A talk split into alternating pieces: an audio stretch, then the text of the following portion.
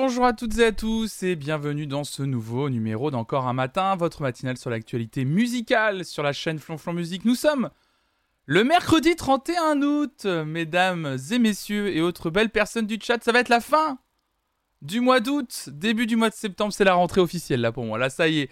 Salut Vinciane, mon gros pistil, Chen Elessar, Heidi, Sarah Psody, Lulu, Diplodocus, le QG Maman, Mister Viltron, Monsieur Merci, mais j'ai cru voir aussi Anyun, Damcha, Gaël, Lamses, Camilou.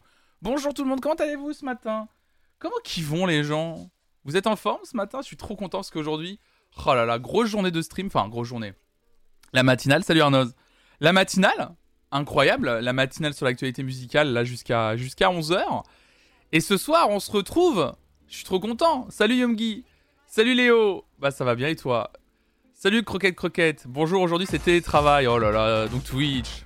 J'aime bien l'association télétravail Twitch. Merci Strong Girl pour ton sixième mois d'abonnement. Bonjour, ça fait un peu longtemps encore. Comment ça va? Bah ça va, ça va, ça va. Je suis trop content. Ce soir, euh, retour de mon émission Veridisco. Oh là là, FRJS, coucou rapide avant le début de ma formation. Bah bonne formation à toi, FRJS. Forme-toi bien. Très bizarre comme phrase un peu, mais forme-toi bien quand même. ouais, ce soir, euh, Veridisco, vous avez vu, euh, vous avez vu probablement l'annonce hier. euh, vous le saviez, hein, puisqu'on l'avait, avait tiré au sort. euh, on avait tiré au sort le nom de, de l'invité en direct vendredi dernier. Veridisco, c'est qui, c'est quoi? C'est mon émission où je reçois quelqu'un qui me parle des morceaux qui ont marqué sa vie. En général, c'est des créatrices et des créateurs du net. Mais de temps en temps, c'est quelque chose que j'ai mis en place depuis un an, je reçois une personne de la communauté. Et j'avais très envie de redémarrer cette émission et cette, euh, cette nouvelle saison avec un Veridisco euh, de la commu, comme on dit entre nous. Donc c'est Pixel qui fait partie de la communauté, qui sera donc mon invité ce soir à 18h et qui nous parlera des morceaux qui ont marqué sa vie. Euh, elle est très impatiente de venir, je suis très impatient de faire cette émission avec elle, ça va être trop trop bien. Je suis vraiment impatient, vous allez voir, ça va être cool. Et vous allez voir, je vous le dis à vous ce matin qui êtes là exceptionnellement en plus, c'est une émission qui se fera, en tout cas de son côté, en audio. Puisque Pixel, euh, comme vous pouvez le voir déjà sur le visuel, ne veut pas montrer son visage. Donc elle sera en audio avec nous. Euh, elle n'aura pas de, caméra, évidemment, ça n'enlèvera rien au plaisir de découvrir son parcours de vie et tous les morceaux qui ont jalonné euh, sa vie. Mais du coup, ça va être, c'est la première fois que je vais faire ça, juste en audio, donc ça va être très chouette. Et puis surtout, je suis content de reprendre avec quelqu'un de, quelqu'un de, enfin quelqu'un qui fait partie des Doudins, quoi. Ça va être, ça va être trop trop cool. Je suis vraiment impatient. En plus, ça va relancer, euh, c'est- une première émission qui va relancer euh, une nouvelle saison pour Veridisco. Donc, euh, donc soyez au rendez-vous, puisque en tout cas, ce mercredi, il y en a, il y a un numéro. Et les deux prochains mercredis, donc mercredi 7 septembre et mercredi 14 septembre, il y aura également un rendez-vous Veridisco. Donc ça va être très très cool. Il va y avoir des super invités. J'espère que vous allez kiffer toutes et tous. Salut RVQ, salut Witamadir, salut Lié de Fouf, bonjour tout le monde. Tu commences une formation de dev web aujourd'hui, trop bien FRJS. Oh là, eh, ça dev. Oh, ça dev grave là. Oh là là, ça dev. Ça charbonne, bien joué, trop hâte. Bah merci beaucoup Sarah, merci beaucoup. Bah ouais ouais, j'ai euh, pas mal bossé euh, en fait la partie euh, invité, com et tout. J'ai pas eu le temps finalement de bosser sur la partie visuelle du stream en lui-même, etc. Donc je vais un peu bosser là sur le temps libre qui va me rester là en fin de semaine pour parce que j'arrête pas de le dire mais j'aimerais bien revoir un petit peu euh, un tout petit peu l'habillage de la matinale dans laquelle vous êtes, ce qui a pas beaucoup évolué maintenant depuis quasiment le tout début. Donc j'aimerais bien un peu faire évoluer ça. Euh, bah, en petite touche, hein, pas non plus énorme, mais voilà. Euh, je vais faire évoluer tout ça et ça va être très chouette. Salut Milouz Oh là là Ça sort de la douche et ça va dev en TT ici en t'écoutant grand plaisir. Oh là, ça dev. Ça dev à distance, là, ça dev en télétravail. Oh là là là là Salut Gove Salut à toi. Envie de poser un RTT juste pour pas louper le prochain Veridisco. Ah, trop bien. Le prochain Veridisco? Ah oui, bah oui, parce que... Oui Évidemment. Il y a des gens... Salut Artemise Euh, Il y a des gens... euh, si vous êtes abonné à cette chaîne Twitch, ou si vous participez au Patreon, Flonflon Musique, hein, vous pouvez le faire en faisant la commande soutenir dans le chat, hein, ça soutient énormément tout le projet Flonflon Musique, moi ça me permet de me, me rémunérer et de pouvoir euh, déjà dans un premier temps euh, survivre du stream, et un jour peut-être en vivre pleinement, mais en tout cas déjà celles et ceux qui me soutiennent, vous êtes adorables, merci beaucoup. Et euh, en tout cas, la petite contrepartie pour le moment, pour celles et ceux qui sont abonnés, et pour celles et ceux qui participent au Patreon, c'est que sur le Discord, vous avez accès à un channel privé qui vous donne en avant-première le nom de mes invités pour Veridisco. Donc voilà, vous allez voir, il y a déjà le nom des invités du 7 septembre et du 14 septembre. Donc c'est très chouette et normalement j'espère que je vais être en mesure d'ici la fin de semaine de vous annoncer au moins deux invités de plus. Je pense deux invités de plus. Salut TD Nuève. Le chalet privé, tu vois, il est dans le, il est, il est en bas. Il y a un truc qui s'appelle annonce exclue et il est dedans. Et bien dormi, bah ouais, bien dormi, absolument pas. J'ai pas bien dormi du tout. Je vais vous dire un truc, je n'ai absolument pas bien dormi. En ce moment, Mimo, elle dans, ça passe en, on a des phases. Mimo a des phases, comme la lune, j'ai l'impression. salut Granou, salut Siro. Mimo a des phases comme la lune. C'est-à-dire que des fois, Mimo, la nuit, elle nous laisse absolument tranquille. On est trop bien. Euh, elle dort très bien la nuit. Elle dort avec nous. Trop mignon, tout ça. On, se lève, elle se lève avec nous. Elle nous fait des câlins. Ah, non, c'est pas du tout vrai. Au moins, elle se lève, elle se lève avec nous. Mais là, en ce moment, elle est dans la phase de merde, comme on appelle. de toute façon, c'est comme ça qu'on appelle à chaque fois qu'elle fait des conneries. Hein, la phase de merde. C'est-à-dire qu'elle dort plutôt en journée. Et, euh, la nuit, elle reste toute euh, la nuit debout, enfin quasiment toute la nuit. Euh, au point même où ce matin, à 5h30 du matin, je me suis fait réveiller parce qu'elle m'a attaqué les pieds. Évidemment, ce serait pas drôle. Vous savez, elle te saute bien sur les pieds pour te les choper, pour te les mordre. Hmm. Vous savez, la sensation délicate de la griffe d'un chat qui te griffe. Hmm, bien la voûte plantaire là. Hmm. Alors déjà, j'espère que vous appréciez le terme voûte plantaire à 9h17 du matin. C'est c'est peut-être. Hmm, alors, vous de plantaire le matin, qu'est-ce que ça vous évoque? Ça Moi, quand... quand je dis vous de plantaire, tu sais, je vois cette pub qui passe à 15h pour les euh, champignons de pied là. ah, quel enfer, pardon, désolé. je me dégoûte moi-même. pardon, vraiment, pardon, désolé. Excusez-moi, excusez-moi, excusez-moi. Sympa le petit déj, pardon, un trinosaure. Salut à toi. Je suis désolé. Oh là là, ah oui, ah oui, Léo. Ah Léo, oui, mais oui, on le connaît tous. ah, quel enfer. Oh là là. ah. Je regarde, euh, je regarde pas souvent la télé. Euh, je regarde pas souvent la télé en direct. Il y a quelques programmes que je regarde maintenant euh, en ce moment, mais tu sais, en mode replay. Et, et, la dernière fois, je suis tombé sur la pub pour. ah, pourquoi on parle de ça dès le matin? Je suis tombé sur la pub de la. Euh, je connais, enfin je connaissais parce que Raphaël en a une, mais euh, j'ai découvert avec Raphaël les râpes de pied là. Mais quelle est cette invention du diable, mon gars? Non mais la microplane du pied, tu vois, genre t'es là. non mais les gars, s'il vous plaît, c'est quoi ça? Qu'est-ce que c'est que ça quand je vois la pub? C'est horrible. La personne est comme ça, la la la la la. ah mais c'est horrible. Salut Valpes. tu t'es en train de manger, tu vois quelqu'un en train de se râper les yep. Non mais Gajo, s'il vous plaît. Quel horreur Yogi. Qui dit fromage d'ailleurs Quel est ce sujet de discussion? Je sais pas. Moi aussi je sais pas où on va là. Ah Arrêtez dans le chat Ah Arrêtez Ah qui, qui dit sur une tartine Ah ah, genre, oh là là. Oh, c'est horrible. Parlons du fils Goldman. Quel enfer. Quel enfer. Oh non, on va s'arrêter là pour ce matin. Merci beaucoup. C'était, bah, c'est la fin de la fin de la matinale. C'était, c'était trop bien. Merci. J'ai vraiment apprécié. Hein. Merci beaucoup. J'avais déjà pas faim, bah là. oh quoi, ça vous donne pas envie? Arrêtez! Arrêtez dans le chat. Stop! Stop! Je vous arrête là. Stop! Ah. C'est à cause de la fin de l'abondance, ah oui. Faut être en circuit court maintenant. Quel enfer. On se débrouille comme on peut. Oh là là là là.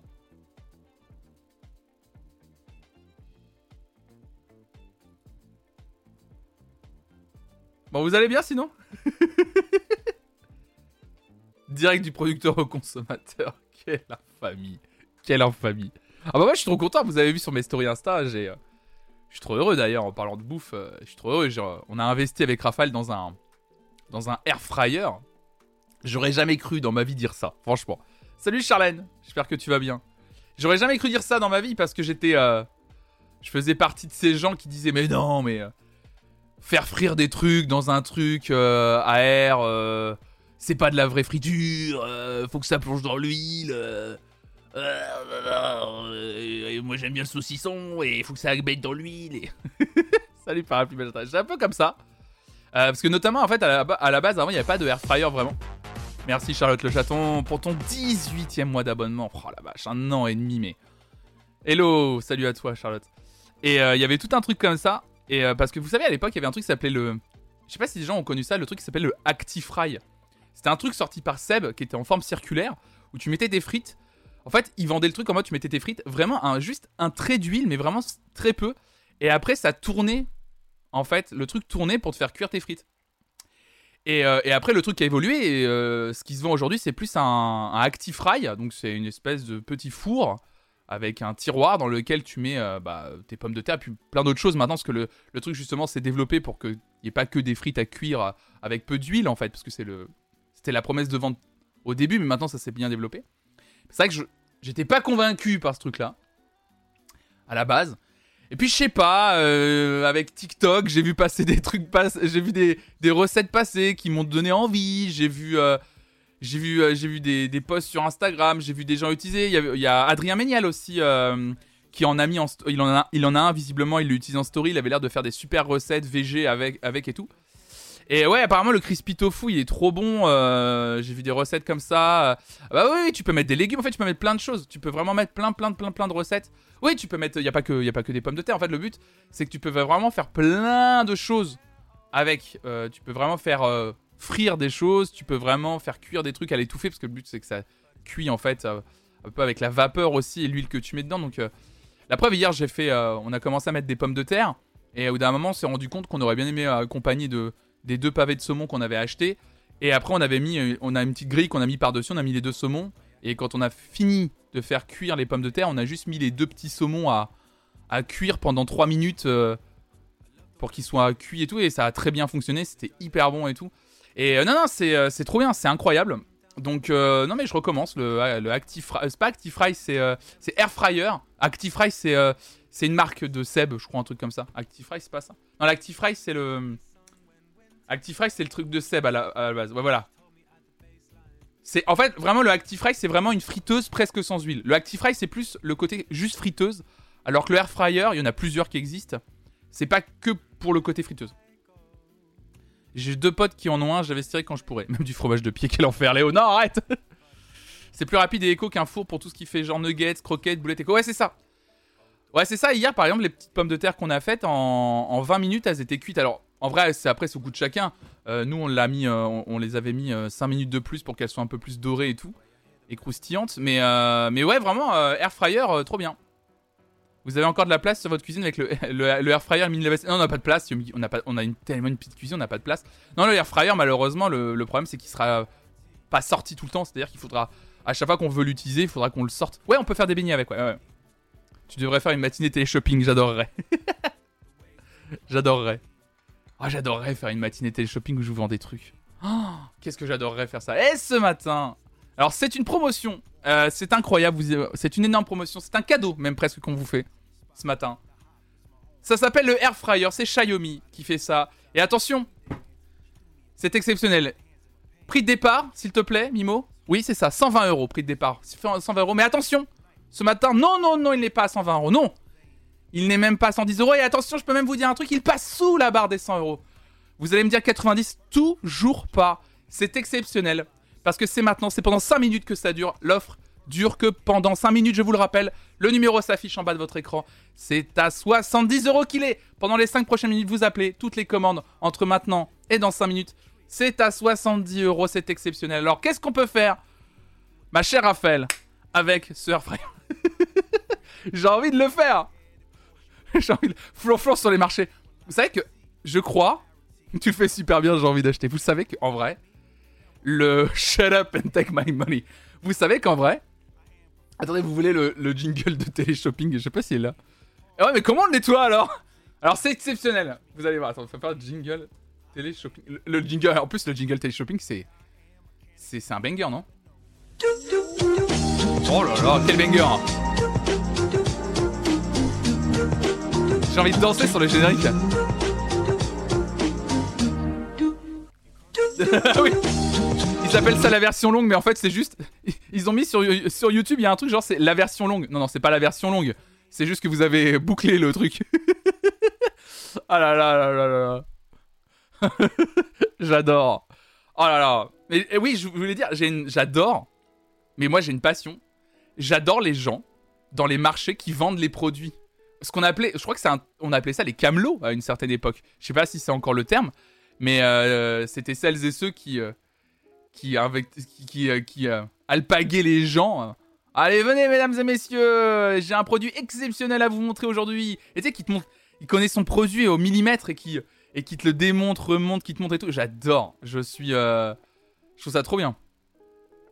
Daniel Morin, il le met dans ses sketchs sur France Inter, la musique. Ah oui, de télé-shopping, j'adore moi. J'ai l'impression d'être malade un jour d'école et qu'il n'y a pas de dessin animé. Ah oui Ah ouais, ça c'était l'enfer. Salut Lilith. Et eh oui, ma chère petite dame, ça changera votre vie, celle de votre famille. C'est vous qui faites... Am... Ah oui, c'est toujours... C'est toujours dans une sorte de patriarcat un peu à mais c'est un peu désuet, tu vois. Mais bon, ça a son charme, des fois, tu vois. Où ça fait... Alors, petite dame, je suppose que c'est vous qui faites à manger à la maison. Eh ben, vous allez voir, ça va vous faciliter la vie. Et ça va rendre votre mari encore plus heureux qu'il ne l'est. c'est toujours. Là, tu fais aïe, Uchi.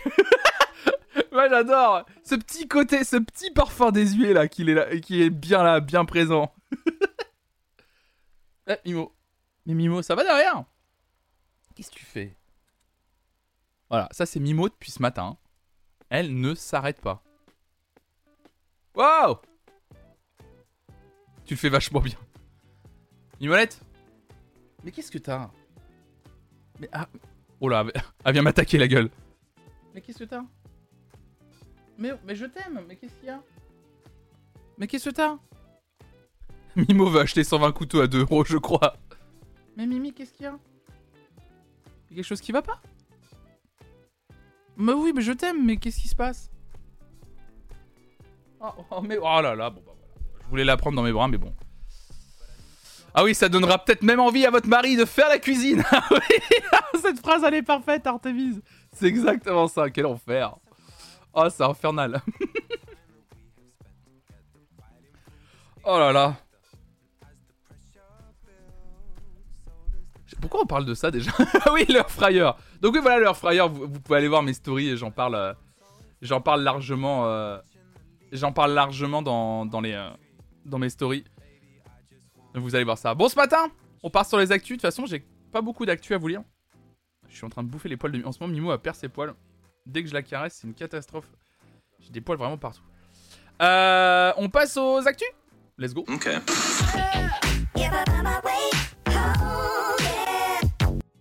Alors, je vous fais pas la publicité de Roomba la vie, mais on va lire l'article qui est juste là. Hop. Voilà, on va plutôt le mettre comme ça. Cet article Paru dans le Parisien. Ah là là là là là là, c'est une info le Parisien. Un peu reprise partout.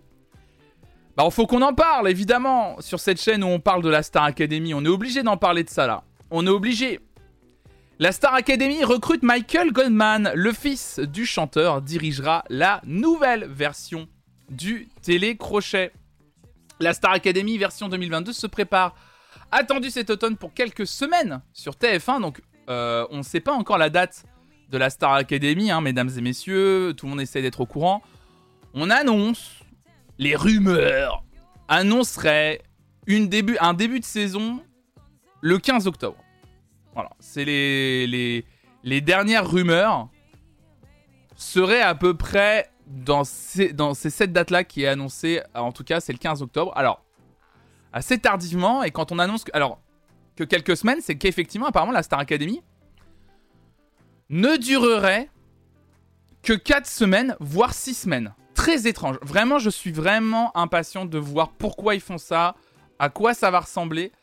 Euh, je suis vraiment dubitatif à l'idée de voir une Star Academy durer 4 semaines, voire même juste 6 semaines en fait. J'arrive pas trop à comprendre le délire.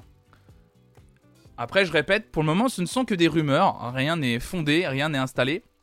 Euh, d'ailleurs, tout comme cette information autour de Michael Goldman, vous allez le voir. Donc, la Star Academy version 2022 se prépare, attendu cet automne pour quelques semaines sur TF1, le célèbre crochet devra jongler entre nostalgie et renouvellement. avec notamment un nouveau corps professoral et par conséquent une personnalité inédite à la direction du célèbre château. Selon nos informations, le choix final s'est porté sur Michael Goldman, le fils de Jean-Jacques Goldman, qui s'est fait une place en créant le label My Major Company. Si la signature définitive du contrat n'a pas encore eu lieu, le choix a été arrêté il y a quelques jours. Une fois le nom a été évoqué, ça a été une évidence, euh, révèle un proche du dossier. Il a 43 ans, il connaît le milieu de la musique comme sa poche, il est emballé par le projet, il a une belle gueule, bon. Et puis le nom de Goldman, ça va forcément aider. Contacté, ni la chaîne ni les producteurs n'ont souhaité commenter nos informations. Michael Goldman n'a, lui, pas répondu à nos appels. La Une, comme la société de production Endemol Shine France, ont étudié plusieurs candidatures. Il y a d'abord eu Saïd Boussif, fondateur d'Indifference Prod qui s'occupe entre autres de Vita, Slimane, Abelbet et Gims, donc une société de production 100% TF1 compatible. Mais aussi Valérie Michelin, la manageuse de Céline Dion, tout comme la productrice de spectacle Jackie Lombard, Jean-Philippe euh, ex-patron de RTL2, RFM et Chéri FM, également producteur de spectacle, a aussi été envisagé. Donc en fait, il cherchait vraiment un profil à la Alexia Laroche-Joubert, donc un, profil producteur-productrice, quoi. Clairement, leur but c'était d'avoir quelqu'un qui connaît le métier, mais surtout les coulisses. Bah, quelqu'un en fait qui connaît un peu les tenants et les aboutissants du métier, euh, comment accompagner des artistes, mais surtout accompagner des artistes derrière sur dans un, dans un label, dans une maison de disques, dans une production, euh, leur expliquer comment fonctionne l'industrie derrière. On sent vraiment que c'était cette, volonté-là que TF1 veut, comme les autres années finalement, parce qu'à chaque fois c'était, euh, on a eu du, on a eu Alexia Joubert, on a eu Gérard Louvain par exemple, on a eu Nathalie André, donc que des, que des producteurs et des productrices quoi. Donc certains ont refusé par peur de l'exposition D'autres ne convenaient finalement pas à TF1, indique une source. Avant Michael Goldman, la Star Academy a accueilli plusieurs directeurs, donc un rôle porté à 5 reprises donc par Alexia Laroche-Joubert, comme je vous le disais, en 2001 et 2002, puis de 2005 à 2007. La, programmatrice pardon, Nathalie André et le producteur Gérard Louvain ont aussi dirigé l'Académie avant de laisser leur place à Armand Altaï en 2008. Alors Armand Altaï, c'est le seul profil un peu euh, hors producteur-productrice, plus prof de chant juste tout simple, on va dire. Euh, c'est pas méchant, mais voilà, qui en plus était prof avant. Et donc enfin, pour le retour de la Star Academy en 2012, la chaîne Energy 12 avait choisi la comédienne Charlotte Valandré, disparue cet été. Alors pour le coup, la Star Academy sur Energy 12 est considérée comme une, un peu, pardon, mais un peu considérée comme une non-saison. Euh, donc on va dire que ça compte pas vraiment, mais bon, ils avaient quand même choisi quelqu'un du métier, euh, mais pas chanteuse. Peut-être que c'est ce qui avait fait que les gens avaient moins suivi. Donc voilà, Michael Jones, euh, Michael Jones, producteur. Mais là, c'est le moment. C'est le moment où on va lire un autre article. Puisque Michael Jones. Michael Jones, c'est quelqu'un de bien particulier. Michael Jones, c'est donc quelqu'un qui a créé un label qui s'appelle euh, à une époque My Major Company, qui n'existe plus. My Major Company, qui était en gros un système de label qui fonctionnait par mécénat. Donc en gros, les gens, euh, en gros, il y avait une plateforme avec des artistes inscrits, inscrits et inscrites dessus. Et en gros, euh, de souvenir, c'est comme ça que ça fonctionnait. Vous me coupez si je me trompe. Euh, j'ai dit quoi, Jean-Jacques Goldman? Ah, j'ai dit Michael Jones, pardon, Michael Goldman, pardon. Vous voyez comme quoi je me trompe. Michael Goldman, donc a créé la plateforme My Major Company. Donc si, si, si vous, vous, me coupez si je me trompe, en gros c'était un système de mécénat. Donc en fait, tu allais sur cette plateforme, toi en tant que simple utilisateur utilisatrice, tu allais sur le site My Major Company, si un artiste te plaisait, en gros, tu pouvais le soutenir, littéralement. Tu pouvais, euh, tu pouvais apporter ton soutien, même tout soutien financier. Et la personne qui avait le plus de soutien euh, finissait par être euh, et par sortir un single officiellement. Il y avait un système de parrainage, je me souviens de ce truc-là. Je sais plus si c'était 100 000 parrainages ou 10 000 parrainages, mais il y avait un système de parrainage où à partir d'un certain nombre, en gros, c'était l'artiste était considéré comme voulu, on va dire, populaire en certains cas. En tout cas, il était en train de buzzer buzzait. Et, euh, euh, du coup, bah, il pouvait ensuite, euh, il était validé et aller commencer une carrière. Il y a pas mal d'artistes qui viennent de My Major Company. La plus connue, c'est Joy Jonathan. c'est Joy Jonathan de souvenir. Il y a eu Grégoire aussi hein, de souvenir. My Major Company, c'était. Mais du coup, je crois que le site existe toujours. Hein. Je crois que le, site existe toujours. Attendez, je vais vous donner vite fait qui y a eu. Il y a eu Grégoire. Il y a eu Grégoire. Donc, euh, Grégoire, je Jonathan quand même. On a euh, un artiste de musique électronique que je connais bien qui s'appelle Tony Ritz. Irma aussi. a fait, a fait partie de, My Major Company. Baptiste Giabiconi a aussi, est aussi passé par, par My Major Company. Donc c'est pas mal, ça a révélé. Il y, a plus d'artistes encore, hein, mais ça a révélé encore plus d'artistes que ça, quoi. C'est ça, c'était un label participatif. Regardez. Le site ouvre ses portes en décembre 2007. My Major Company propose un catalogue d'une dizaine d'artistes choisis par la direction artistique. Les internautes peuvent investir des parts de 10 euros sur les artistes en lesquels ils croient. Une fois la barre des 70 000 euros atteinte, l'artiste est envoyé en studio, puis sort son album. Voilà, c'est comme ça que ça fonctionnait. My Major Company, les internautes et l'artiste se partagent un pourcentage des recettes nettes dégagées par les ventes physiques et numériques du projet, respectivement 20%, 40% et 40%. Et donc le premier artiste à atteindre sa jauge était donc Grégoire, c'était le premier. Les 70 000 euros sont atteints le 15 février 2008, donc euh, en très peu de temps. C'est-à-dire moins de deux mois après sa mise en ligne, c'est assez énorme. Hein.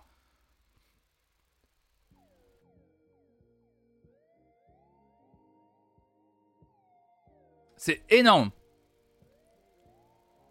Je suis en train de vérifier, hein, un petit peu. C'est plutôt chouette, hein.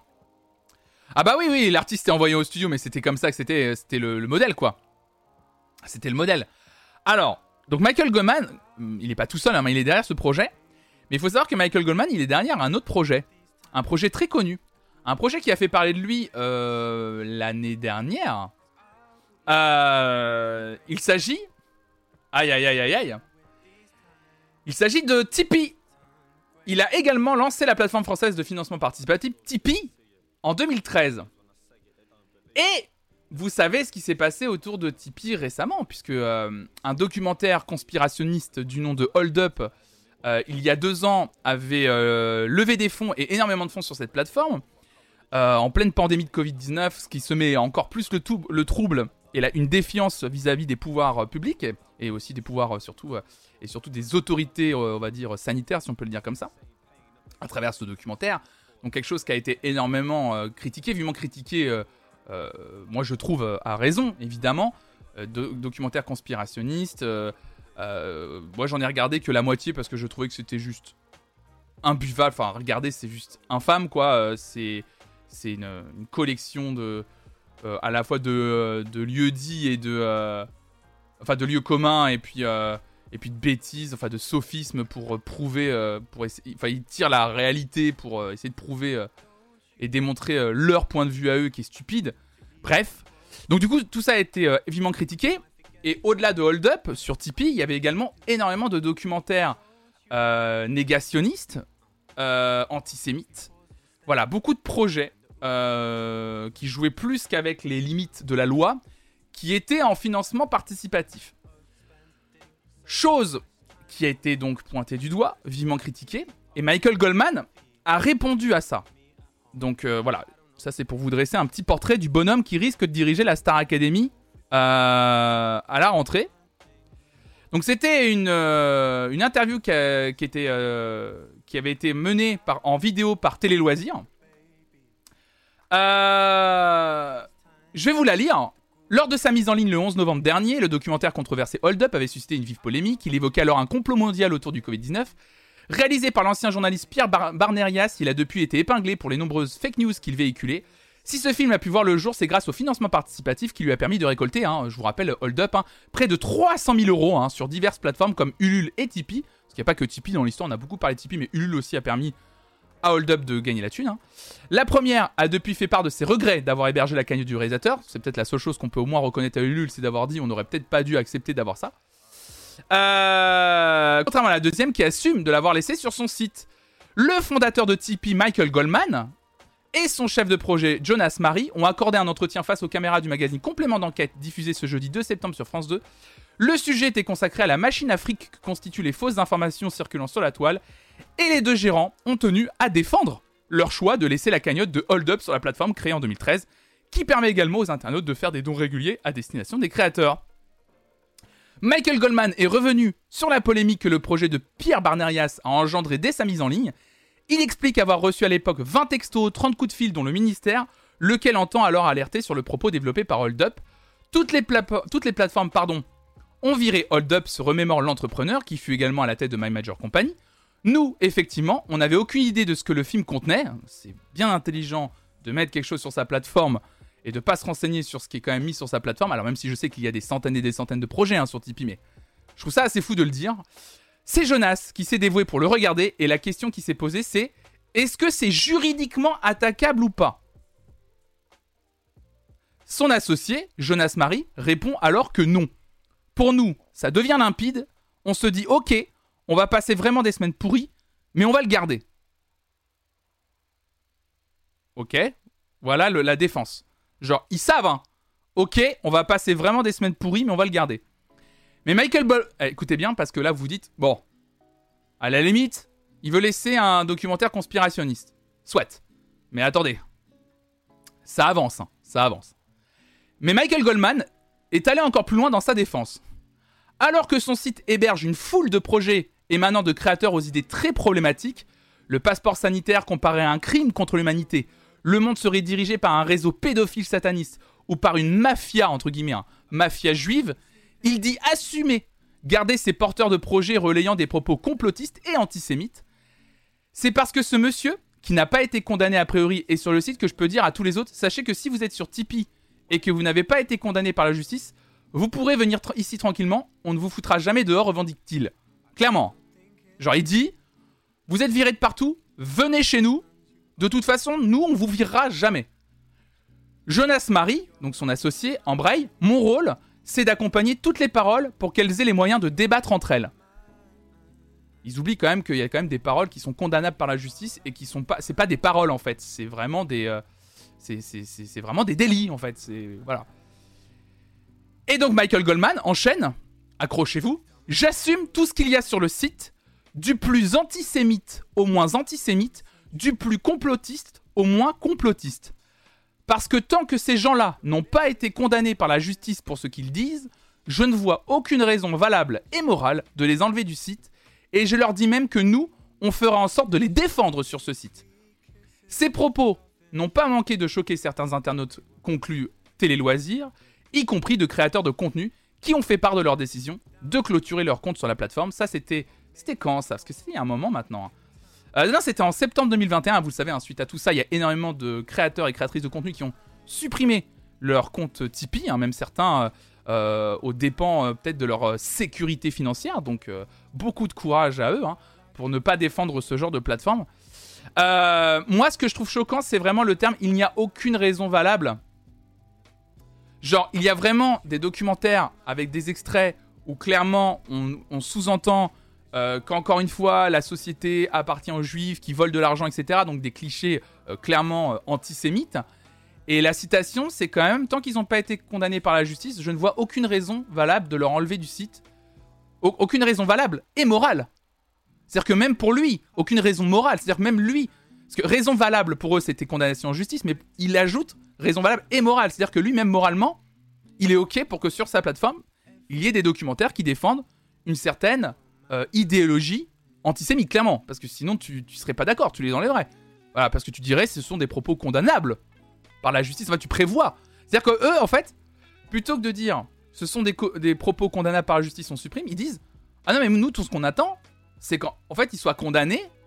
Et là, on dira Bah ouais, peut-être, en fait, ouais, c'est ok, tu vois, là, on peut supprimer. c'est Moi, je trouve que de plus en plus de gens se défendent derrière une certaine idée de la justice et c'est gravissime, parce que c'est exactement ce qui se passe, vous le savez, au sein de notre gouvernement encore aujourd'hui. C'est ce qui se passe, et on en a beaucoup parlé au sein du Hellfest, parce qu'on dirait vraiment les mêmes propos que Ben Barbeau concernant l'invitation des groupes euh, qui font partie de groupuscules néo-nazis. Donc vraiment, ou des agresseurs d'ailleurs sexuels également. Donc c'est quand même une dinguerie, je trouve aujourd'hui, de plutôt de faire prévaloir une certaine morale, de dire non, non, non, non, non, mais non, mais ils n'ont pas été condamnés. Parce que tout ce qu'ils veulent avant tout, c'est avoir un maximum. Parce qu'ils savent en fait que ça génère du trafic et de l'argent. Ils le savent en fait. Alors, bah oui, mais bah comme quoi, tu vois Parce que tout le monde, vous êtes en train de le dire là depuis tout à l'heure. Euh, le QG Maman, tu dis c'est bizarre. Avec le passif de Goldman, donc le père, ses parents étaient juifs, etc. Avec l'histoire de, Goldman, ce qu'il a, qu'il a pu chanter.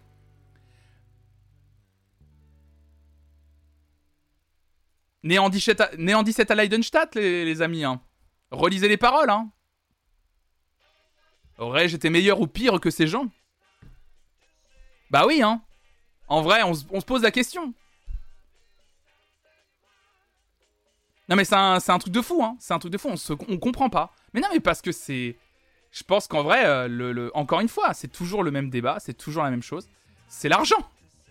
C'est l'argent. C'est euh, pas de morale. Enfin, c'est l'argent prévaut la morale, en fait. C'est. Euh, en fait, je pense même pas. Je pense que foncièrement, Michael Goldman est pas d'accord avec les propos antisémites des documentaires qui sont sur sa plateforme mais qu'il les laisse parce que en fait, euh, il sait très bien que ça génère de l'argent. Le pognon en fait. Mais oui, c'est quasi sûr. Salut Tokaji, j'arrive, c'est magnifique, mais c'est l'argent. Le flouze de pèse. La salade. Le blé, les copecs, les cetas. Les roubles. Euros, les dinaros. Les moulins. Il est dans un déni marketing, mais en fait, c'est comme beaucoup. Enfin, c'est. Euh, ils en ont rien à foutre en fait. La maille, la fraîche. J'adore ce running gag de, citer les, tous les synonymes de l'argent à chaque fois. Mais, euh, mais oui, non, c'est. Euh, ça, me, ça me détruit. Et donc voilà, petit portrait bien sympathique de Michael Goldman. Alors, en rumeur hein, pour le moment. Peut-être et probable futur directeur de la Star Academy, ça promet.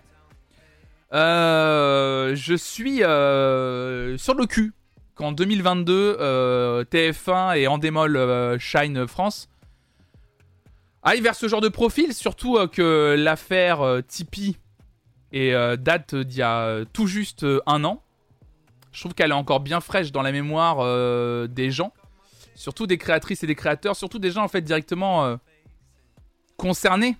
Euh, par celles et ceux qui vont probablement participer à Star Academy. Et euh... ouais, moi j'aurais, j'aurais, moi aussi des bicheurs déjà, moi j'aurais plus choisi une femme, à titre personnel. Je pense que ça aurait été, euh... je sais pas, plus juste euh, en termes de représentation. J'aurais trouvé ça plus fort. Euh... TF1 va peut-être se raviser, Twitter va leur rappeler l'affaire Tipeee. Ce que je trouve fou, c'est que ça fait pas tant parler que ça. Alors après, je veux juste préciser quelque chose d'ailleurs. Euh, l'article du Parisien, donc qui est là, je vous ai vraiment lu l'article qui était dans le journal Le Parisien. Il y a eu un deuxième article que je peux pas lire, à moins que quelqu'un l'ait. Euh, il y a eu un autre article en fait qui était lu par contre que sur le site du Parisien. Je l'ai pas vu dans le, journal, qui avait l'air de, décrire plus, euh, plus le parcours cette fois-ci de Michael Goldman justement. L'article était titré Michael Goldman à la tête de la Star Academy, My Major Company, Tipeee, point de suspension, les succès d'un discret fils 2. Euh, par contre, euh, tous les tweets du compte Twitter Le Parisien qui annonçait Michael Goldman à la tête de la Star Academy ont été supprimés. Alors, est-ce que c'est un signe de quelque chose? Est-ce que c'est juste parce que l'article n'était pas bien écrit Est-ce que il y a quelque chose qui voulait que ce soit, il voulait que quelque chose soit revu? Euh, Ou est-ce que finalement l'info a été démenti très rapidement? Ils ont eu un coup de fil euh, au journal euh, qui, démenti, euh, qui, faisait un démenti de l'information. Je sais pas. Donc pour le moment, ce ne sont que des rumeurs. Rien n'est fait. Voilà. Donc, donc voilà. Après, en fait, le profil de base, si on enlevait le côté. enfin, moi je le dis, hein, si on enlevait le côté Tipeee, on va dire l'histoire autour de Tipeee, sincèrement, je vous le dis, je trouve que c'est un bon profil. J'aurais trouvé que c'était un bon profil. Voilà, j'aurais. Franchement, euh, il n'y aurait pas eu cette histoire de Tipeee, j'aurais dit euh, gars qui, qui connaît bien l'industrie, juste déjà de par son père, mais surtout quelqu'un qui connaît bien le métier dans l'ombre. Il a quand même dirigé euh, et créé My Major Company qui a été un vrai succès, il faut le dire. C'est quand même une plateforme qui a eu un vrai succès. Qui a quand même lancé au moins deux grosses carrières. Grégoire et Joe Jonathan, c'est quand même deux grosses carrières musicales. Découvreur de talent, enfin, sincèrement, ouais, voilà c'était vraiment pour moi le profil parfait pour euh, diriger la Star Academy en vrai. Voilà. C'est juste que je trouve que quand tu as de tels propos vis-à-vis euh, des, des, créations de contenu plus que problématiques sur la plateforme que tu diriges, je pense que, enfin, je, je trouve que c'est un no-go, quoi. Il ne devrait pas être à la tête d'une émission aussi importante que la Star Academy. Surtout sur une chaîne aussi importante que TF1. C'est pas normal. J'ai l'impression que TF1 ne savent pas trop quoi faire avec la Starac. J'ai pas grand espoir pour cette nouvelle saison. C'est un, gros, un des gros trucs dont on a parlé aussi. TF1, ils savent pas quoi foutre de la Starac. En fait, euh, j'ai pu en discuter avec une personne qui travaille au sein de TF1. TF1, ils ont un peu un. TF1, ils ont un peu un problème. C'est qu'apparemment, ils ont tendance à faire beaucoup d'appels d'offres ou à acheter beaucoup d'émissions à des boîtes de prod en mode tiens, on va faire ça, on va faire ci, tiens, on veut relancer ça, on va faire ça. D'un peu acheter les programmes, de dire on lance ça, on lance ci, on lance en prod, on fait un tournage. Et au bout d'un moment, de se retrouver avec des tas de programmes sur les bras et de plus savoir quoi en foutre, en tout cas de plus savoir comment les caler sur sa grille de programme. C'est exactement ce qui est en train de se passer actuellement. C'est-à-dire qu'on a quand même en ce moment The Voice Kids qui a commencé depuis maintenant deux semaines, trois semaines. Il y a Mask Singer qui est aussi le mardi. Euh, il y a Colanta qui va pas tarder à redémarrer. Il y a la Coupe du Monde qui arrive à partir du 21 novembre, ce qui est quand même un gros événement euh, pour euh, les chaînes de télévision et notamment pour TF1, vous le savez. Et là, d'un coup, bah, ils ont la Star Academy à Calais. Et je pense qu'en ce moment, ils sont surtout en train de se dire Putain, est-ce qu'on n'a pas un peu lancé la Star Academy trop tôt? Vraiment. Colanta finalement c'est pas avant mars 2023, d'accord, ok, parce qu'ils ont repoussé, parce qu'à la base c'était. Oui voilà pardon. Donc c'est pas Colanta, c'est Danse avec les stars, pardon. Excusez-moi, je me suis trompé. C'est pas Colanta, c'est Danse avec les stars. Excusez-moi, je me suis trompé entre les deux. Donc c'est dans, oui, Danse avec les stars, qui est un gros programme aussi du coup, est vraiment un gros gros programme Danse avec les stars. Et du coup, bah, c'est en fait en termes de, en fait il faut savoir qu'en télévision, en termes de ce qu'on appelle les grosses marques porteuses euh, des audiences, etc. Avoir beaucoup euh, de grosses marques en même temps, ça peut me. T'as un effet un peu noyade, quoi. C'est-à-dire que les gens euh, sont prêts à s'investir parfois dans un programme iconique pour soutenir une personne, mais pas trois en même temps, vous voyez. Chez TF1, ils se sont ambiancés au moment de la nif de la Starac et maintenant ils regrettent peut-être un peu. Je pense qu'il y a un peu de ça. Il y, a mon avis un peu de ça, sincèrement. Ou alors, je pense qu'ils se sont, je pense qu'ils se sont emballés ils se sont emballés, tu vois, à dire ouais, c'est la nif de la Starac, on a envie de relancer une saison. Je pense qu'ils se, sont, ils se sont dit, il faut que ça se fasse cette année, tu vois, en 2022. Et ils se sont un peu précipités. Euh, moi, mon, moi, je croyais, là, sincèrement, j'ai cru, jusqu'au bout, qu'ils allaient repousser. moi, je pensais qu'on allait avoir un communiqué dans pas longtemps qui allait dire finalement, la Star Academy ne reviendra pas fin 2022, enfin, et surtout pas à l'automne 2022. On va prendre notre temps euh, en invoquant des raisons euh, qui leur carrément avouer qu'il y a trop de programmes en même temps, ou dire par exemple le château n'est pas prêt, j'en sais rien. Et en gros annoncer par exemple que ça reviendrait plutôt en janvier, voire euh, février 2023, en se disant voilà, on va faire une saison en, 8 prime, etc. Tu vois, le truc bien calé. Visiblement, ils ont l'air de quand même s'accrocher à l'automne 2022. On verra la forme que ça. Est-ce que. En fait, la question, elle est est-ce qu'ils vont laisser la Star Academy en parallèle de la Coupe du Monde? Je sais pas. Je sais pas. Parce que c'est la, la, question que tout le monde se pose actuellement. C'est est-ce qu'ils, lancent la Star Academy à partir d'octobre 2022, est-ce qu'ils vont dire, allez, on fait 10 semaines Tu vois Est-ce qu'on va faire 10 semaines est-ce qu'on va porter la Star Academy jusqu'aux périodes de Noël, quoi Ou est-ce que c'est trop chiant, c'est trop cher, parce que ça, coûte cher aussi. Hein. Ce qu'on oublie, c'est que la télé d'aujourd'hui a plus le pognon de la télé qu'on regarde nous sur cette chaîne les vendredis soirs. Ils ont plus ce pognon là. Ça coûte une blinde la Star Academy en termes de techniciens, personnes, enfin vraiment. Euh, bah, juste pour que l'émission tourne. Euh, en plus, ils ont annoncé qu'il y aurait sûrement un 23-24 sur mytf1.fr. Ça coûte de l'argent, ça aussi. En termes de flux, en termes de. C'est une fortune. Et j'ai un peu l'impression que c'est un peu la folie des grandeurs du côté de TF1 sur ce programme-là. Est-ce qu'ils sont prêts à, à tanker ça? Je sais pas. Je sais pas du tout. Là, en ce moment, on est dans un gros. Euh, c'est un gros point d'interrogation à la Star Academy. Hein. Puis, j'ai un peu l'impression aussi que. Euh, j'ai un peu l'impression. que plus on avance, plus la hype se perd autour de la Star Academy. Je sais pas si c'est une impression personnel. Je, je sais pas, peut-être que je me trompe. Hein. Je me trompe probablement. Hein. Mais euh, salut Maël, bienvenue à toi. Bienvenue sur la chaîne d'ailleurs. Euh, merci pour ton follow. J'ai l'impression qu'il y a une hype Star Academy qui était très présente au moment de la célébration des 20 ans, donc l'année dernière, en fin d'année. Et, euh, et là, j'ai l'impression qu'ils ont annoncé le retour, les gens. C'était quoi? C'était pendant Colanta? Pendant une pub de Colanta, un truc comme ça, qu'ils avaient fait la bande-annonce en disant la Star Academy sera de retour, euh, les auditions sont ouvertes. euh. Et je trouve que, en, tout cas, ce qui est marrant, en fait, moi, pour moi, le plus, le plus gros problème qu'ils ont fait, c'est qu'ils ont annoncé que les castings étaient ouverts. Ils ont refait une deuxième bande-annonce, là, il y a pas longtemps, pendant l'été, pour nous annoncer que ça allait arriver bientôt. Et c'est tout. Et là, la seule communication qu'ils font actuellement, c'est se baser uniquement sur la, la nostalgie pour celles et ceux qui suivent les réseaux sociaux officiels Star Academy parce qu'ils ont ouvert il y a un an maintenant environ. La seule chose qu'ils font en ce moment, c'est mettre que des clips, que des extraits des vieux Prime que nous on a regardé, hein, de la saison 1, saison 2, saison 3, saison 4, etc. Et surtout d'ailleurs des premières saisons, celles où les gens sont les plus nostalgiques, des prestations en fait. Les prestations de Jennifer avec Serge Lama, les prestations de Nolwenn, les prestations euh, de, Grégoire, de Grégory, pardon.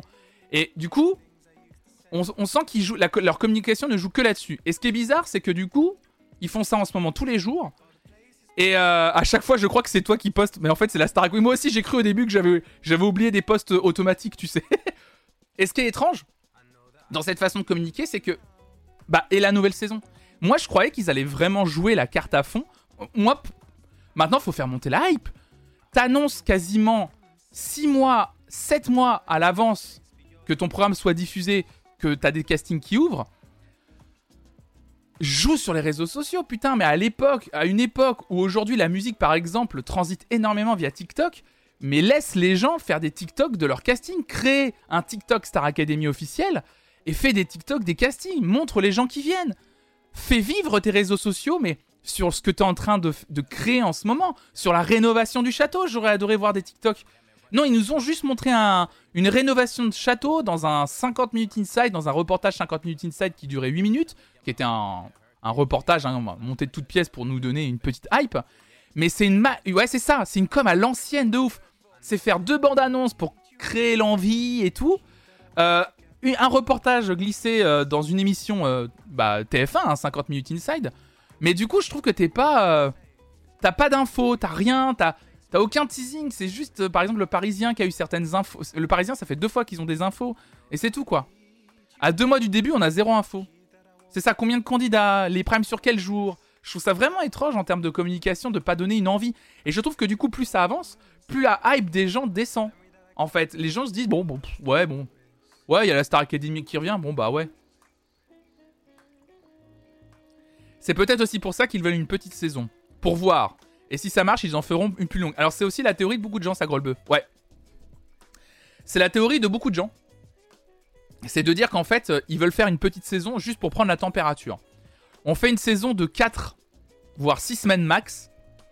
On voit si ça prend, si les gens suivent. Pourquoi pas l'année prochaine mettre le paquet sur une vraie saison Star Academy de euh, 10, euh, 10 semaines, tu vois. Voilà. En tant que community manager, manager, je crois en plus par Appli Magenta, je pense que c'est un choix éditorial. Oui, oui, je, je pense que c'est un choix éditorial, évidemment, de jouer que sur la nostalgie. Clairement. Mais euh, moi, je trouve que quand on parle de musique et d'artistes musicaux, je trouve que c'est un choix éditorial qui, qui est naze, en fait. Enfin, je... je... pense que c'est naze aujourd'hui de faire ça. Je pense qu'il faut vraiment susciter l'envie. Faut donner envie constamment, faut être constamment présent sur les réseaux sociaux. Faut donner envie, faut être là, faut, faut donner du biscuit aux gens. T'annonces des castings, montre-les. T'annonces une, raison, une rénovation de château, montre-les. T'annonces un Nikos qui se prépare, mon- montrez-moi Nikos qui commence à rencontrer des gens, qui dit ouais machin, je suis trop content de revenir dans ces locaux, c'est un truc de fou. Qu'on me donne l'envie, tout à fait. Ils veulent pousser surtout les émissions qui marchent en ce moment, je pense, et le Starac, il y a zéro équipe là-dessus. Ouais, ce qui, qui montre qu'il y a un désintérêt total de la part de la, de la chaîne sur la marque en fait. Le réchauffer à la télé, ça ne fonctionne pas. Ça fonctionne sur une émission par sur une saison. Bah, c'est la grande question qui se pose. C'est la grande question qui se pose. Tout le monde. euh, le, le message que je vois le plus souvent passer, et là je viens de le lire dans le chat, c'est que. euh, en gros. euh, en gros, ça va marcher sur le premier prime. On va avoir un gros premier prime avec une grosse audience. Et ensuite, euh, il va y avoir un désintérêt du public au fur et à mesure des semaines. C'était un peu ce qui s'était passé sur la Star Academy quand elle était revenue sur Energy 12. Hein. De souvenir, on en avait parlé c'est de souvenir, hein, peut-être que je me trompe, mais de souvenir, genre le premier Prime Star Academy Made in Energy 12 avait plutôt fonctionné pour une chaîne de la TNT à l'époque. Et après, ça, avait complètement dégringolé parce que les gens, euh, ils s'étaient rendus compte que c'était pas une Star Academy comme celle, qu'ils avaient connue sur TF1. On sentait qu'il y avait moins de moyens, euh, ça faisait plus cheap, c'était plus télé-réalité. Donc. Euh.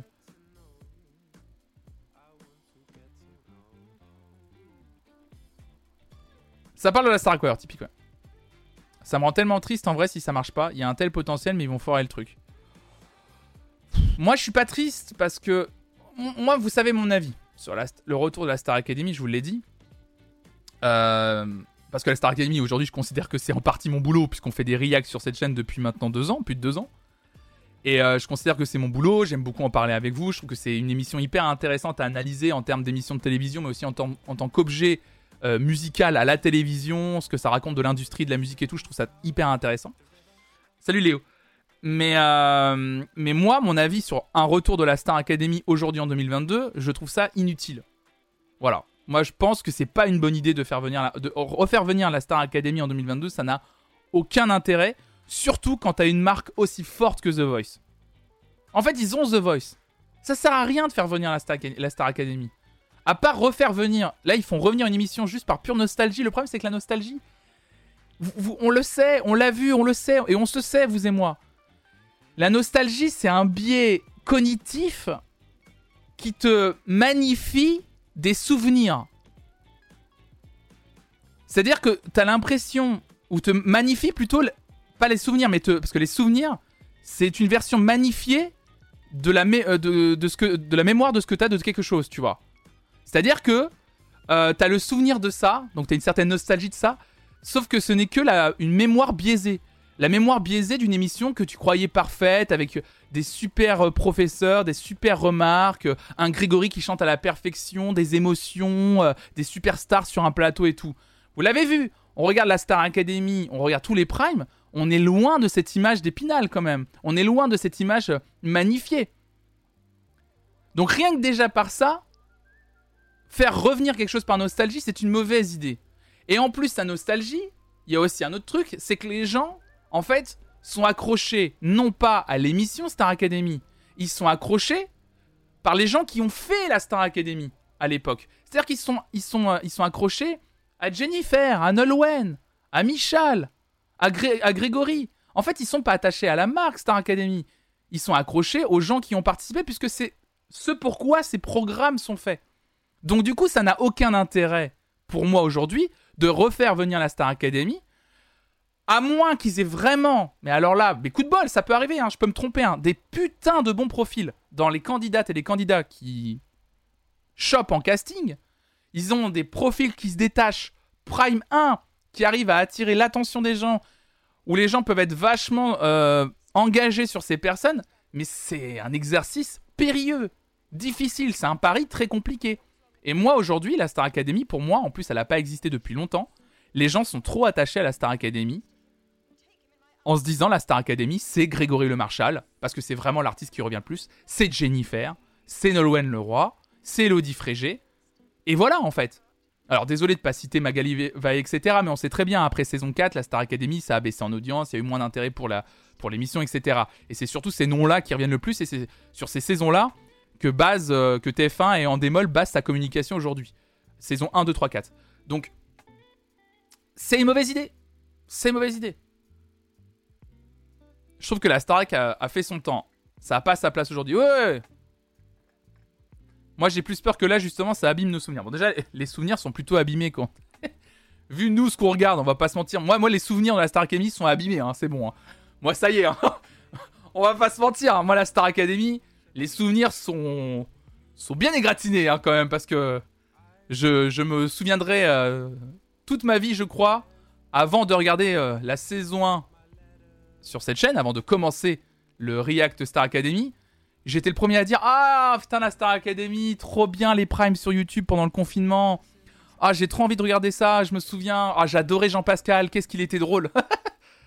je vous rappelle qu'on va regarder la saison 1 sur cette chaîne dans quelques semaines. On va, on va démarrer le visionnage de la saison 1 de la Star Academy sur cette chaîne là dans quelques semaines. Pour celles ceux qui se souviennent pas de Jean-Pascal au sein de la Star Academy, Vous allez pas être déçus. Salut Ron Lignon. Ouais, surtout que maintenant ils ont des super programmes, c'est ça en fait, c'est ce que je disais. Quant à The Voice, ça sert à rien. The Voice c'est moderne.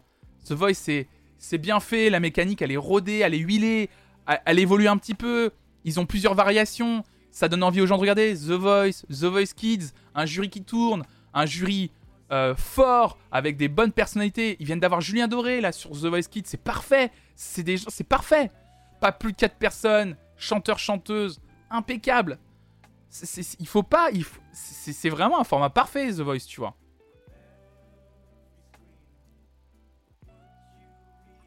Je sais pas, perso, ça me manque les émissions musicales. The Voice et tout, c'est pas mon délire, mais je comprends ton point de vue. Ah, mais c'est vraiment les émissions musicales aujourd'hui, c'est The Voice, quoi. C'est The Voice, les télécrochets, en plus, avec un mélange. En fait, ce qui me fait plus peur, je crois, aussi dans le, retour de la Star Academy, c'est le mélange avec, euh, avec la télé-réalité aujourd'hui. C'est-à-dire que TF1 aujourd'hui, ils veulent. Parce qu'on parle beaucoup de l'aspect musical, évidemment, parce qu'en plus, c'est euh, bah, la ligne éditoriale de cette chaîne. Mais c'est-à-dire que TF1 aujourd'hui, ils sont prêts à réinvestir, et ça on le dit pas beaucoup, dans la télé-réalité d'enfermement. Chose qu'ils ont eux-mêmes pas fait sur leur chaîne principale depuis longtemps en fait. Depuis, depuis combien de temps il n'y a pas eu de télé-réalité d'enfermement sur TF1 Puis Secret Story, non? En, vrai, j'essaye de d'y repenser, mais depuis combien de temps il n'y a pas eu une télé-réalité d'enfermement sur TF1 Parce que ça aussi, ça aussi, ça fait partie de l'équation quand même. Parce que c'est quand même étrange de faire revenir ça en sachant que c'était quelque chose qu'on s'est rendu compte que les gens. Euh, non, non, ça n'existe plus, Secret Story, justement. Bah non, parce que dans pas longtemps, sur TFX, il va y avoir un documentaire où il a déjà été diffusé sur euh, Secret Story, justement, pour fêter les 15 ans de l'émission. 15 ans, hein, ça a existé, Secret Story. Hein. Let's go.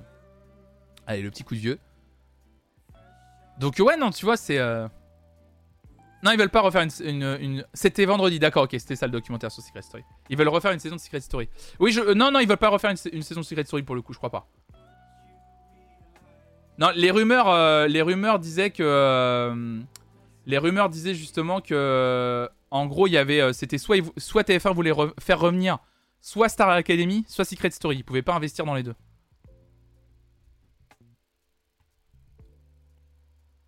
Ils ont fait un espèce de teasing à la fin du docu. Ah ouais? C'est vrai? Attendez, c'est vrai? Attendez, je vais aller voir sur euh, internet. Secret Story. Euh... Secret Story présenté par Benjamin Castaldi a rythmé de nombreuses enfances et adolescence. Entre le retour pour secret aussi de la Star Academy. Euh, c'est pas la seule émission avant que les Français prêtent à faire son retour. Euh, c'est donc une année marquée par la nostalgie que la chaîne TF1 semble suivre un mauvais. Envisagerait de diffuser une nouvelle saison durant l'été 2023. Il ajoute également le journaliste que Benjamin Castaldi et Camille Combal semblaient probablement désignés comme présentateurs.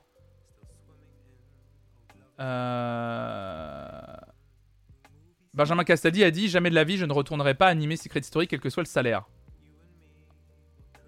Bon, c'est en tout cas, c'est Benjamin Castaldi veut pas animer Secret Story à nouveau, mais rien ne dit si ça va revenir ou pas.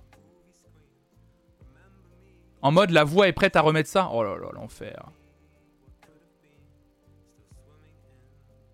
TF1, c'est Camille Combalchan là-bas. Il mise sur le gars le plus, comme on dit à la télévision, bankable. Bankable. Bah écoutez, voilà, on, verra. On verra tout ça. Euh, on verra, euh, on verra comment tout ça va, va, va évoluer au fur et à mesure du temps. Allez, on a largement parlé de euh, Secret Story ce matin. Je vais vous parler moi de. Ah oui, je peux pas mettre pause à ça, je crois. Ouais, c'est ça. Non, je peux mettre stop. Ouais, voilà. Ils ont un peu changé. Euh, le gros bandeau de merde là. Euh, Cathy Guetta lance une appli pour réserver un DJ. Ah, une belle information. Ça, j'adore. Ça, je veux. Papesse des soirées select, Cathy Guetta met son expertise au service du grand public. La chef d'entreprise lance DJs, une appli de réservation de DJ. Ah là, les DJ, à vos profils DJs. Cathy Guetta aux manettes, incontournable dans le monde de la nuit, elle a officiellement lancé vendredi dernier son appli de réservation de DJ.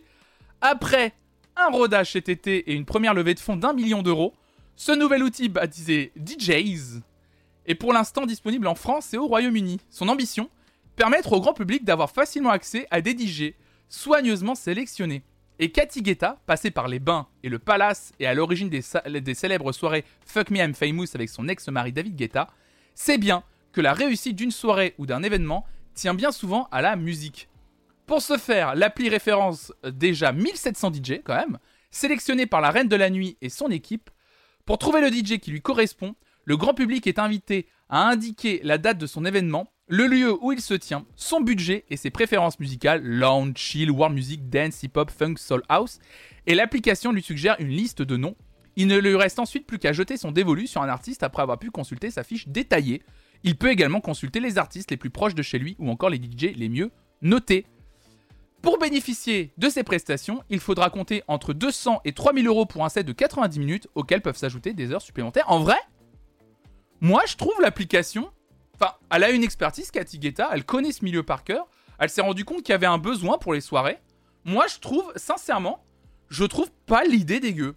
Alors à voir comment ça va évoluer avec le temps. J'espère que les DJ derrière sont quand même bien rémunérés, mais je pense que oui.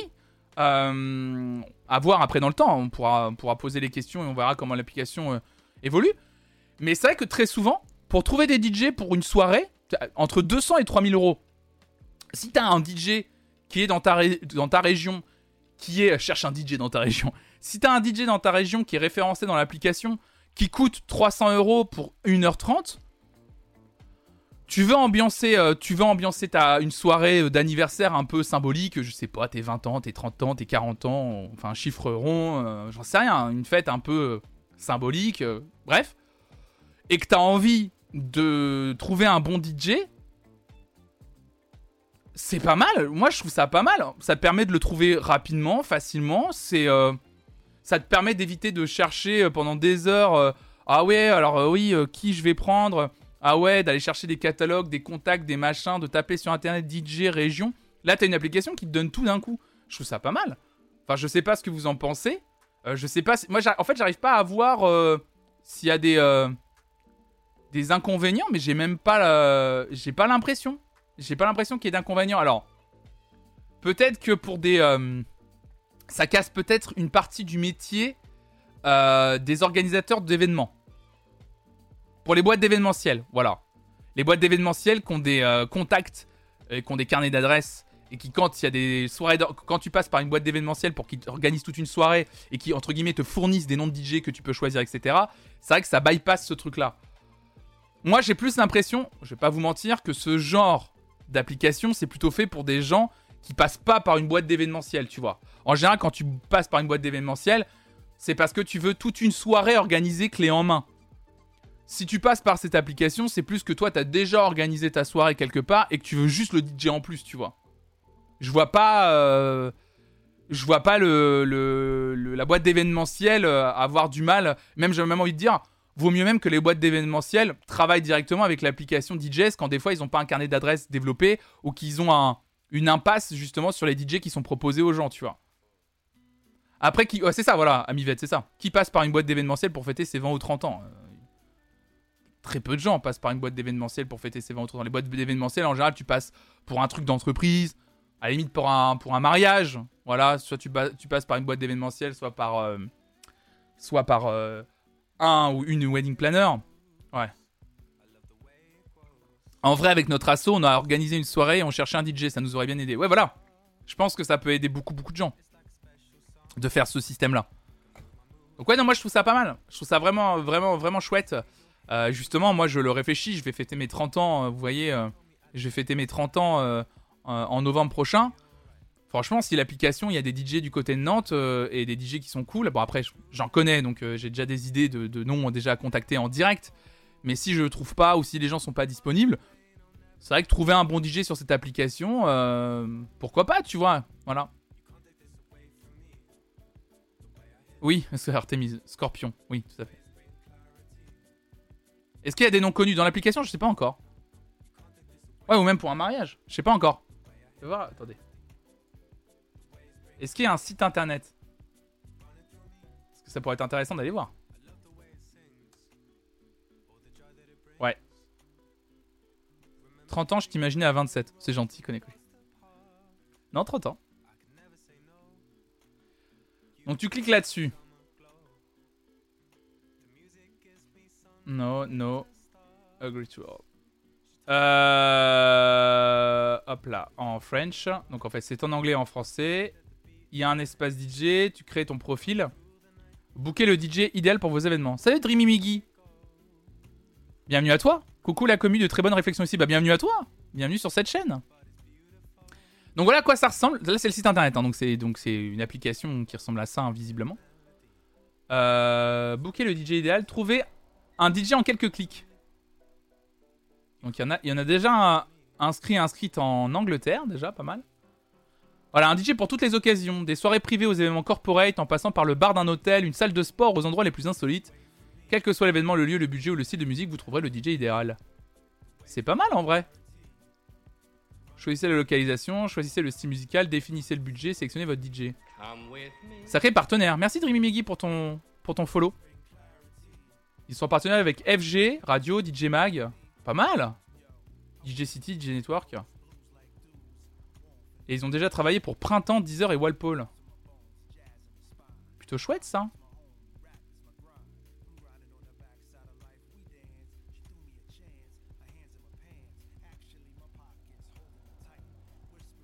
Pour vous inscrire, vous aurez besoin d'un code parrainage envoyé par un DJ. Ah, ça c'est pour créer son.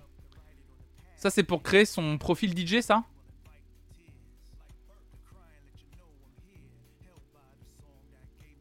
Inscrivez-vous et démultipliez vos, opportunités de booking. C'est vrai que c'est aussi une solution pour les DJ aussi, des fois qui ont du mal. C'est vrai que j'ai pas vu l'autre côté de la. Salut Comité Miss France. J'ai pas vu l'autre côté de la barrière. C'est vrai que là, je suis en train de me rendre compte. On parle beaucoup, moi je parle en tant que consommateur, mais c'est vrai que je pense aux DJ parfois qui ont peut-être du mal à faire leur premier booking, pourquoi pas, ou juste de trouver des soirées sur lesquelles être euh, embauché. C'est une plateforme qui démocratise aussi ce truc-là. C'est pas mal. Alors après, le problème aussi, évidemment, il y a le revers de la médaille, que ça va devenir très compétitif parce que tu vas, trouver, tu vas te retrouver sur une plateforme où, en deux clics, on peut trouver un profil similaire à toi qui a peut-être un peu plus d'expérience. J'en ai bien conscience, j'en ai bien conscience. Après, c'est le jeu du marché depuis la nuit des temps, en fait. La concurrence, etc. Mais c'est vrai que ça leur permet une nouvelle visibilité qu'ils auraient peut-être pas eu sans une application de ce type. C'est pas mal. C'est pas mal. Tout ce que je voulais savoir, c'est parce que là, j'ai l'impression que tu peux t'inscrire en tant que DJ. Ou alors c'est que euh, le, profil euh, classique, c'est via l'application directement. Ouais, j'ai l'impression que c'est que via l'application euh, que tu peux créer ton, ton... Parce que là, un espace DJ, voilà. Mais t'as pas... Sur le site internet, tu peux pas t'inscrire en tant que consommateur. Parce que j'aurais aimé voir à quoi ça ressemble, justement, genre... euh, essayer de, euh, de faire les étapes en mode... euh, je book un DJ pour ma soirée d'anniversaire et vous montrer. Bah attendez, j'arrive. Attendez, j'arrive.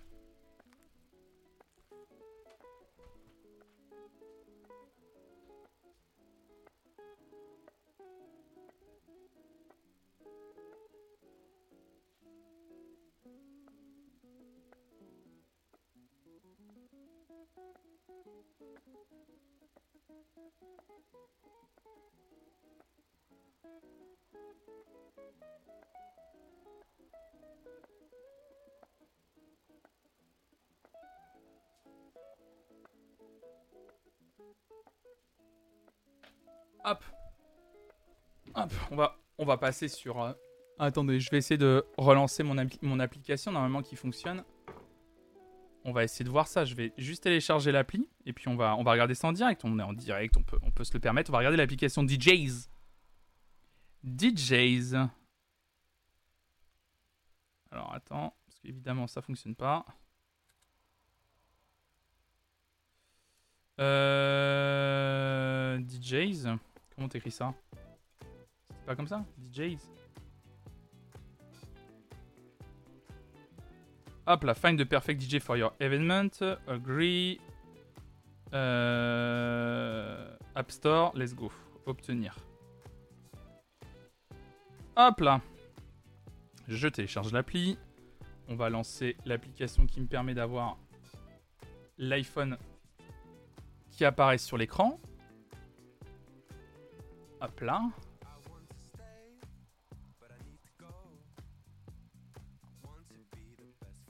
Ok. Hop, on va faire ça. Est-ce que je l'ai encore ou pas? Capture de fenêtre Non. On peut booker. Bah justement, on va voir qui on peut booker. Justement, c'est ça qui va être marrant. Salut Salette. On va voir qui on peut booker. C'est ça qui va être marrant. Euh, refuser. Euh, on va enlever la géolocalisation pour le moment pour pas que vous voyez. France. Euh, tac. À Power Laptop. Est-ce que ça veut bien fonctionner ou pas? Ouais, c'est bon. Est-ce que je peux... Je suis en mesure de vous le montrer?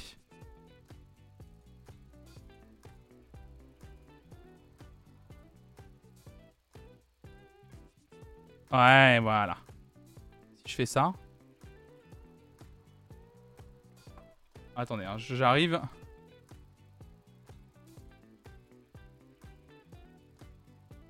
Ok, bon, attendez. Excusez-moi, je change vite fait. On va faire un truc. Parce que j'aimerais bien vous montrer, évidemment... Oui Bah voilà Mon tel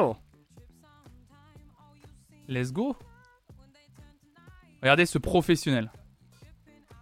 Voilà mon téléphone. Enfin voilà mon, écran de téléphone. Bon c'est un peu dégueulasse mais c'est pas grave. Euh, donc voilà l'application à quoi elle ressemble. Euh, home, DJ dans l'area.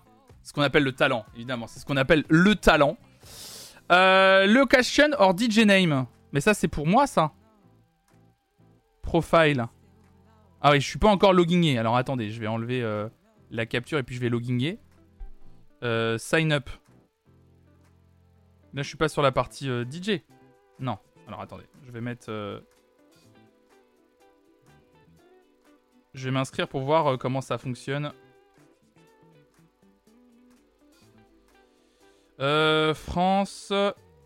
Voilà. Mon numéro de télé. En plus, j'ai pas envie que mon numéro de téléphone s'affiche. Je vais, je vais voir si mon numéro, numéro de téléphone s'affiche un peu ou pas.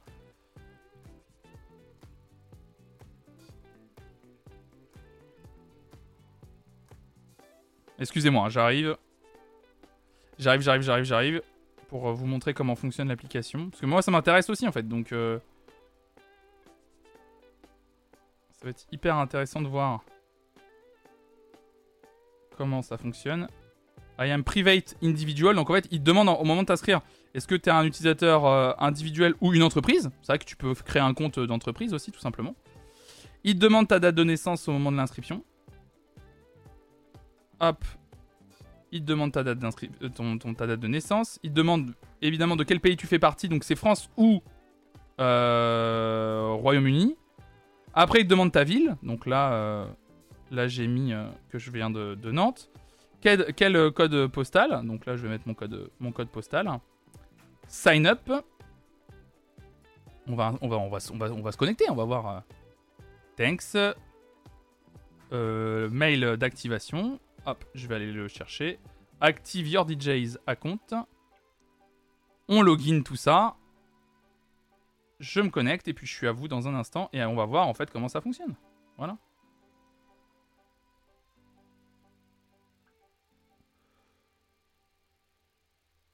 Login.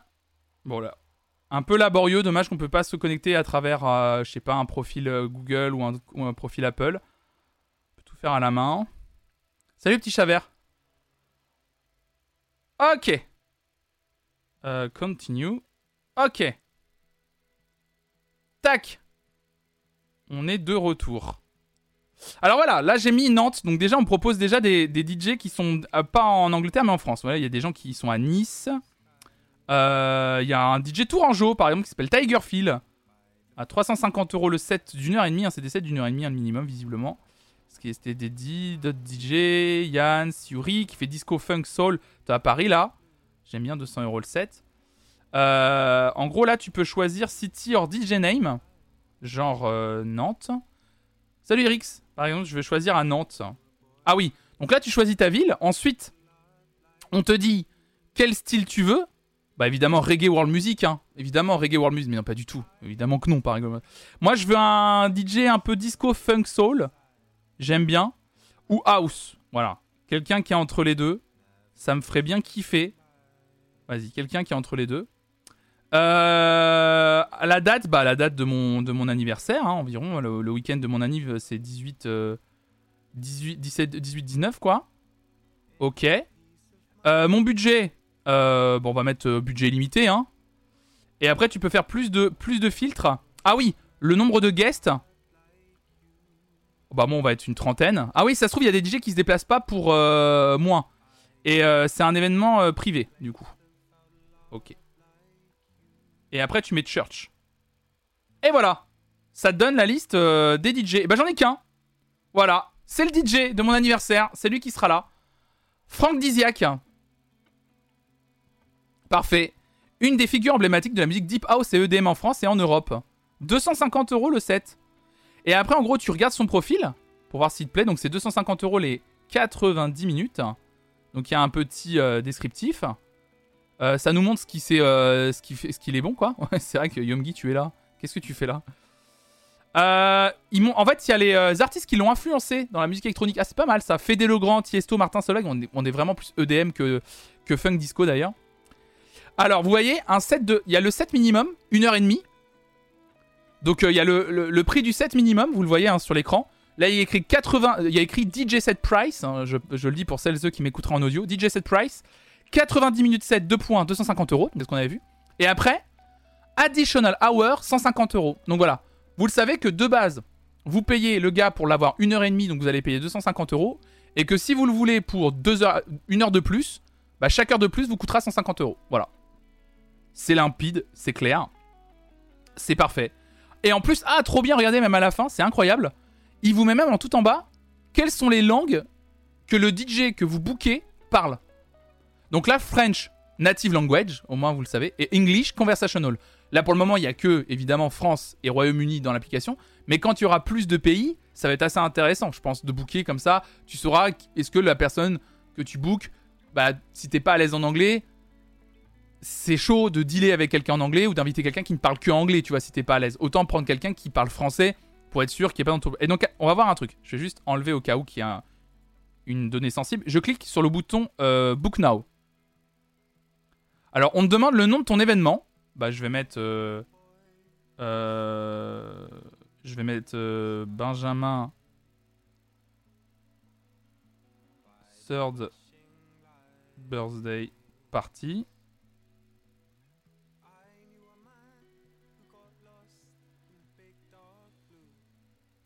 Party. Donc là, j'ai mis un nom. On te demande l'adresse précise Ensuite, on te demande l'adresse précise de ton événement. Donc moi, je vais mettre euh, euh, un...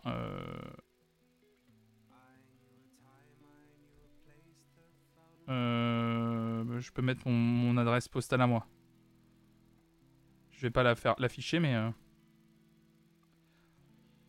On te demande de confirmer la date ensuite de ton... de ton de ton booking. On te demande de confirmer la date de ton booking, de ton booking. Ou est-ce que tu veux changer de date? Next. On te demande ensuite, regardez, ça c'est génial. Attends, est-ce que j'ai pas une information sensible? On te demande ensuite le temps que tu veux pour le DJ set. Directement, regardez, c'est incroyable. Start time of the DJ set. The DJ will come 30 minutes before this time to set up. Ok. À quelle heure tu veux qu'il vienne? On te demande à quelle heure tu veux qu'il débarque le gars. C'est génial. Bah moi je veux qu'il débarque à euh, début de soirée, quoi, 19h. Donc tu sais que déjà de base, moi, je le book pour 19h, 20h30 du coup. Donc moi, j'ai dit que je veux qu'il démarre à 19h. Et je veux qu'il joue pas 1h30, mais 3h30. Euh, Donc regardez, automatiquement, c'est trop bien.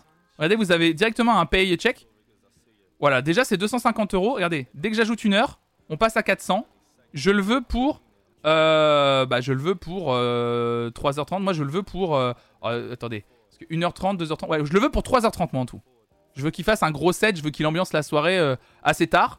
Et donc là, je sais d'ores et déjà que ça va me coûter 550 euros. Voilà. Alors je vais faire un next. Voir s'il n'y a pas un truc. On te demande où se déroulera ta soirée.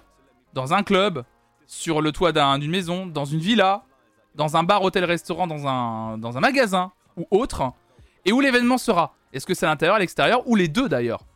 Donc moi, je vais dire, euh, normalement, peut-être dans un bar, ça devrait se faire. Euh, outside. On te demande ensuite combien de gens il y aura à ton événement. Donc moi, il y aura une trentaine de personnes. Alors. As your event will host up to 50... Alors là, je comprends pas. As your event will host up to 50 packs, the DJ will organize the equipment for you. Ça veut dire quoi? Est-ce qu'il y a s'il y a moins de 50 personnes, le DJ organise et amène son équipement ou alors c'est à plus de 50 personnes?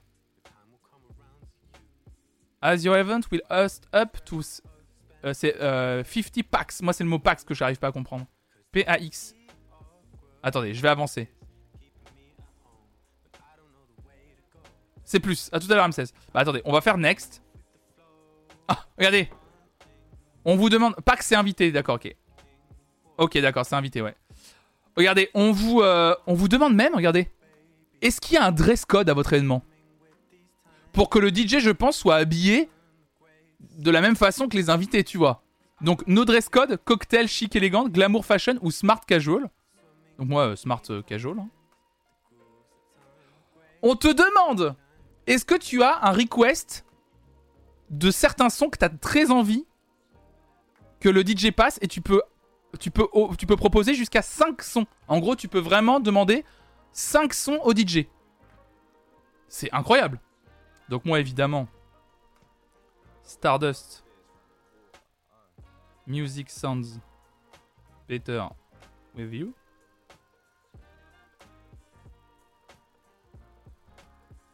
Donc next. Et ensuite, information complémentaire. Voilà, s'il y a quelque chose que tu veux dire au DJ, des événements. Euh, par exemple, si tu un truc à dire par rapport à vous allez accéder au parking par là, n'hésitez pas, voilà, comme ils le disent, hein, si euh, c'était dans un immeuble avec un intercom, euh, et pas hésiter, voilà, à, sonner à tel, à tel numéro, à tel nom, etc. Hop là. Tu next. Et à la fin, alors je peux pas vous montrer malheureusement parce qu'il y a mon adresse postale. Mais ah merde, c'est con qu'il y a mon adresse postale. Parce que du coup, c'est c'est le moment le plus intéressant. Attendez, je vais essayer de faire un truc. Attendez, je vais essayer de faire un truc. C'est quoi le... Pardon. Alors je vais faire un truc. Je suis désolé, je vais faire un truc. Je sais, ça se fait pas, machin, tout ça. C'est... C'est le 55 boulevard Robert Schumann, l'adresse de Xavier Dupont-Ligonnès. Pardon, désolé. Oui, je sais, je sais, je sais. Je sais, je sais. Je sais, je sais, je sais. Au moins comme ça. Au moins comme ça, je sais. Voilà, c'est bon. Au moins, je sais. Voilà, c'est le, c'est le dernier. C'est voilà. La star locale, voilà. Bon, on fera pas l'anniversaire chez, euh, chez Xavier Dupont de Ligonnès. Coucou, j'ai l'heure qu'il m'a eu à XDDL. on le fera pas chez Xavier Dupont. Hein. non, non, non. Hein. Mais voilà. En gros, euh, en gros, voilà ce que ça donne. Euh, en gros, après, vous avez un total price. Voilà. Donc vous avez, vous avez évidemment des taxes hein, à payer. Vous avez et puis du coup voilà l'équipement vous coûte l'équipement en plus coûte 50 euros. Voilà. Donc voilà vous savez que pour avoir Monsieur euh, Franck Diziac, moi c'est ce que je dis. Euh, et vous avez vraiment un résumé de tout ce que vous avez dit. À quelle date, combien de temps il va durer? Donc il commence à 19h pendant 3 heures pendant 3 heures et demie. Euh, dans, un, dans un événement à l'extérieur, dans un bar-hôtel. La, maison de, ex-maison de Xavier Dupont de n'est pas devenue un bar-hôtel, hein, rassurez-vous. Pour euh, entre 0 et 50 personnes, dans un dress code comme il est. La, euh, le song request que j'ai fait, voilà, donc là moi j'ai demandé à ce qu'il y ait vraiment Music Sounds Better With qui passe. Que j'ai besoin de l'équipement, du coup. Alors évidemment, je pense que c'est entre 0 et 50 personnes, en fait, tu es obligé de dire oui, oui, euh, j'ai besoin de l'équipement, donc voilà, c'est lui qui va le ramener, donc ça coûte 50 euros. Et j'ai pas de commentaires à faire, donc les commentaires ont été notés. Voilà, on te dit que ça te coûte en tout, voilà, t'as le truc bien noté, ça te coûtera 618 euros. Voilà, le DJ pour 3h30 pour une soirée privée, là, moi, me coûterait 618 euros à Nantes. C'est pas mal, hein C'est pas mal foutu, hein, cette application. Hein. Ouais, cool pour un mariage, hein Non, mais c'est vraiment... C'est vraiment bien foutu. Je trouve ça. C'est hyper complet. C'est hyper rapide. Je trouve ça assez fou. C'est cher ou pas, je connais pas les prix. Pour un événement privé, c'est le prix. C'est les prix. 618 euros pour 600 euros, en sachant que c'est lui en plus qui ramène son matos. 600 euros pour 600, 600 euros pour 3h30 de DJ set privé, c'est le prix. Vraiment. Déjà de base, pour un événement privé, payer un DJ, euh, un, DJ 250 euros pour une heure et demie, c'est euh, vraiment le prix. Hein. C'est un set classique 250 euros. Euh, c'est pas excessif du tout. Hein. C'est vraiment très bien. Non, c'est pas excessif du tout. Bah écoutez, moi ça me paraît être une très bonne application. C'est vraiment super. Donc derrière ça, Cathy Guetta qui, qui, se cache qui se cache derrière cette, euh, cet assaut. Euh, cette, cet assaut, non, c'est pas une assaut. Derrière ce, cette nouvelle entreprise DJs. Donc, euh, non, plutôt cool. Plutôt, plutôt chouette. mesdames et messieurs, est-ce que. attendez, je vais juste désactiver rapidement hop, la, la recopie de mon écran dans l'application que j'utilise. autre information du matin petite information sympathique, pas très longue, mais qui fait toujours plaisir à lire. Presque, on peut parler. On parle tellement de, de mauvaises choses le matin en ce moment que ça fait du bien de lire juste des petites bonnes nouvelles comme ça de temps en temps. Clara Luciani reverse les bénéfices de cœur à la maison des femmes de Marseille. Les seuls coups que l'amour pardonne sont les coups de foudre pour la sortie de son single Cœur, extrait de l'album du même nom sorti il y a plus d'un an. Clara Luciani a annoncé qu'elle reverserait, pendant un an, l'entièreté des revenus récoltés par la vente streaming et physique du morceau à la Maison des Femmes Marseille-Provence. La structure, dont elle est la marraine, apporte une aide physique et psychologique aux femmes victimes de violences. Elle est inspirée de sa grande sœur, la Maison des Femmes de Saint-Denis, qui a pour vocation d'offrir aux femmes vulnérables ou victimes de violences, ainsi qu'à leurs enfants, une prise en charge pluridisciplinaire de proximité par des soignants.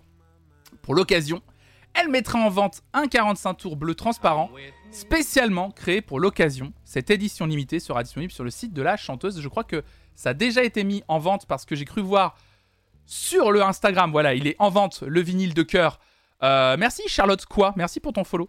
Euh, j'ai vu que sur le Instagram de Julien Doré, que Julien Doré l'avait acheté. Donc euh, si vous voulez soutenir la maison des femmes de Marseille-Provence, et en plus en contrepartie avoir, je trouve, un vinyle original, un très beau vinyle en plus avec un super morceau dessus, puisque le morceau cœur de Clara Luciani est très bon. Euh, euh, euh, en plus, sur la version A, il y a la version originale, et apparemment, il y a une version live sur la phase B, donc en plus, une version originale du, morceau cœur. Bah, n'hésitez pas à aller sur le site internet de Clara Luciani, Clara Luciani Store, je vais vous le partager. 17,99€ pour un vinyle en édition limitée de cette facture-là, pour soutenir en plus une association. 17,99€, pour moi, c'est pas cher payé. Alors, des fois, c'est un peu le prix d'un album complet, mais là, je trouve que pour soutenir une association, pour avoir un objet euh, collector euh, chez soi, en édition limitée, je trouve que c'est pas cher, c'est pas mal. Donc euh, voilà, vous l'avez à disposition dans le chat si ça vous intéresse de soutenir cette initiative de Clara Luciani qui était chouette à pointer du doigt. Oh, j'ai un truc à. Alors, vous le savez, j'aime pas me moquer. J'aime pas me moquer. J'aime bien être taquin, mais j'aime pas me moquer. Il y a eu un truc, j'ai vu passer une information. Qui au début, euh, j'ai lu l'information en me disant, euh, bon voilà, c'est une information, euh, on va dire, musicale comme une autre. allons découvrir ce qui se cache derrière l'information musicale et, et, allons découvrir ce qui se cache derrière la création musicale proposée. Et la finalité a fait que je vais être obligé d'être un peu taquin parce que c'est surtout toute la communication autour qui me pousse à être taquin. Vous allez comprendre. C'est cette information qui est tombée. Euh, c'est francebleu.fr qui partage sa fierté, et ils ont raison à la base, hein, de dire que Pascal Obispo signe le nouvel habillage de France Bleu. C'est la rentrée sur France Bleu, jingle, top horaire, notre antenne fait peau neuve, découvrez le nouvel habillage sonore de votre radio, signé Pascal Obispo. Donc l'article de France Bleu dit Riche de nouvelles émissions en cette rentrée, France Bleu se dote d'une nouvelle, identité sonore signée Pascal Obispo cette saison. L'artiste de 57 ans, auteur de nombreux succès, a été retenu à l'issue d'une écoute à l'aveugle, explique Nathalie André, tiens, encore elle, directrice des programmes et de la musique de France Bleu. Nous avions reçu 9 réponses à l'appel d'offres et nous l'avons joué à l'As The Voice. Nous avons fait écouter chacune des propositions de manière totalement anonyme à un panel de personnes, des membres de la direction et des professionnels, et tous ont retenu l'habillage proposé par Pascal Obispo. Est-ce qu'on y croit à ce système de sélection?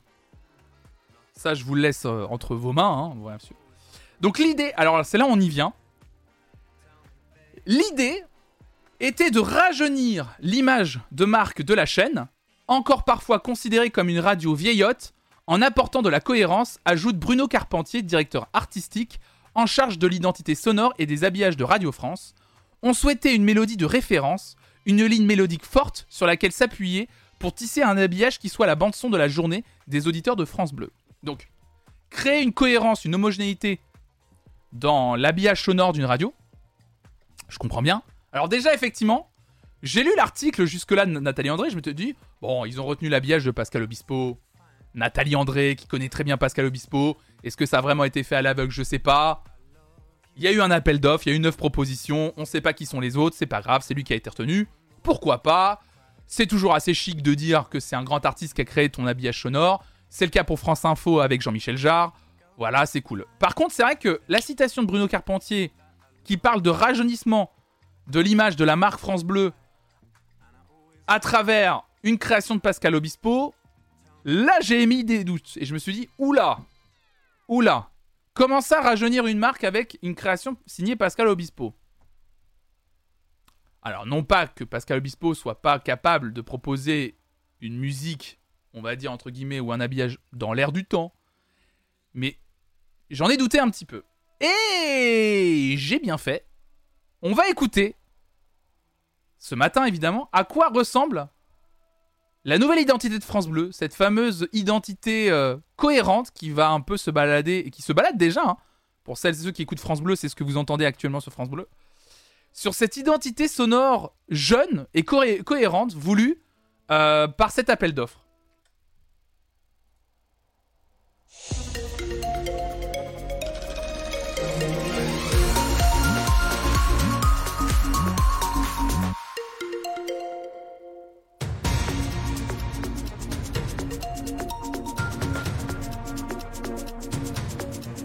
Alors ça c'est le tapis pour les journaux d'information par exemple. C'est ce qui est noté sur la vidéo que je suis en train de vous lire. Hein.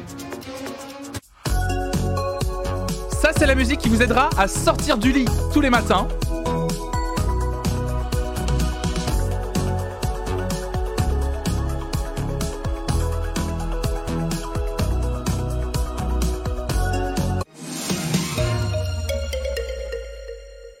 Et ça, ça sera la fin des informations. Voilà, c'était 50 secondes, c'est un extrait choisi. Hein. Euh, Est-ce que vous voulez réécouter le moment qui fait jeune du matin Et image quoi Eh Et si on réécoutait le... J'ai envie de réécouter le truc qui nous... qui nous fait réveiller le matin.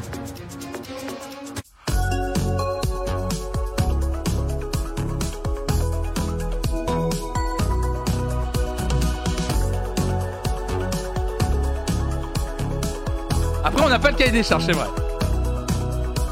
On n'a pas le cahier des charges. On n'a pas le cahier des charges. Après, quand on te vend. Quand on te vend une ligne directrice de rajeunir une image de marque.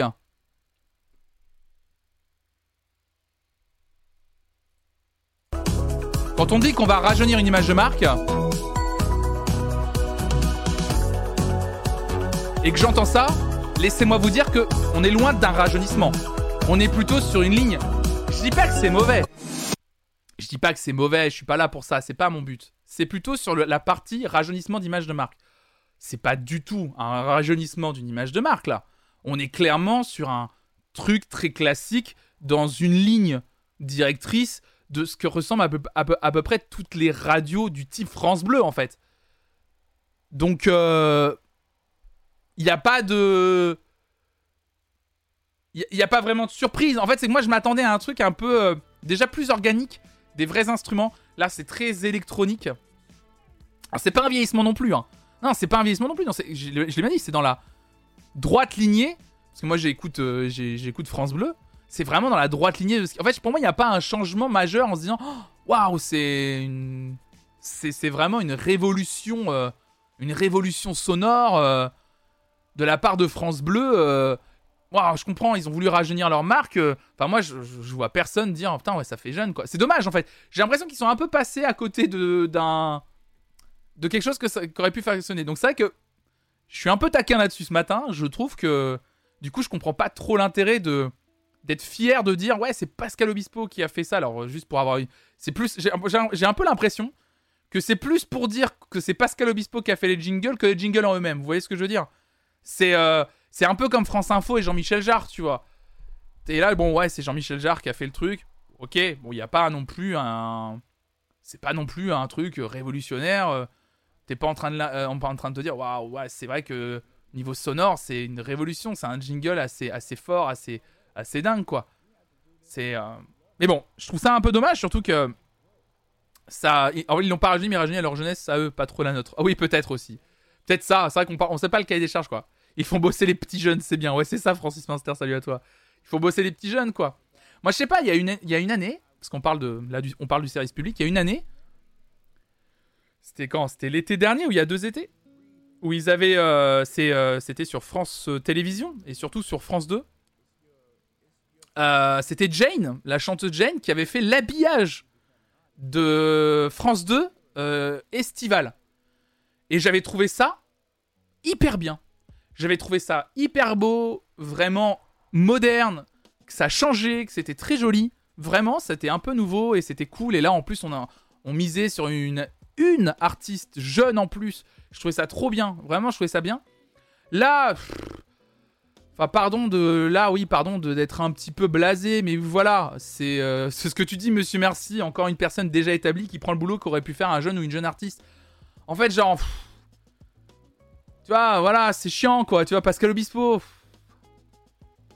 Moi, mon habillage préféré, c'est les marmottes de France 3 qui vont disparaître, hein, d'ailleurs. Qui ont disparu déjà, je crois, hein, non? Elles ont pas déjà disparu? Il y avait une histoire comme ça. J'espère qu'ils l'ont payé en visibilité.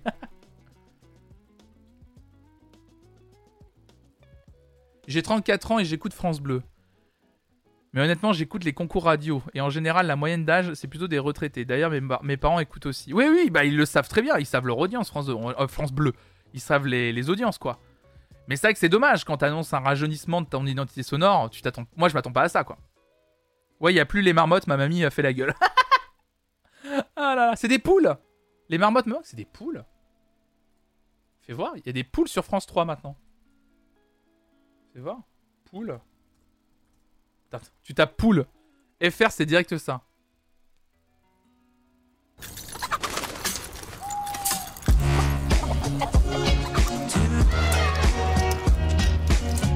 Même la, même la musique de François est plus moderne que France Bleu. Toi, t'aurais une identité sonore comme ça.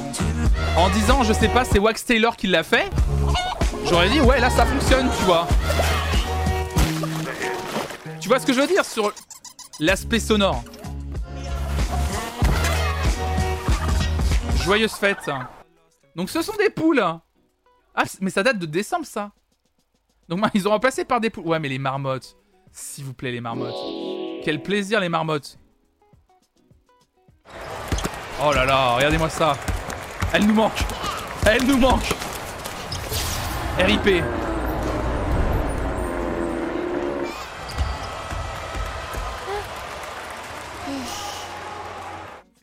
Et en plus, la 3D, je sais pas qui est l'entreprise derrière, mais la 3D elle est balèze en plus en vrai. Hein. Oui, il y avait les marmottes Daft Punk aussi, je me souviens. Mais la 3D elle est hyper bonne en plus. En vrai, on peut en parler, mais. Euh...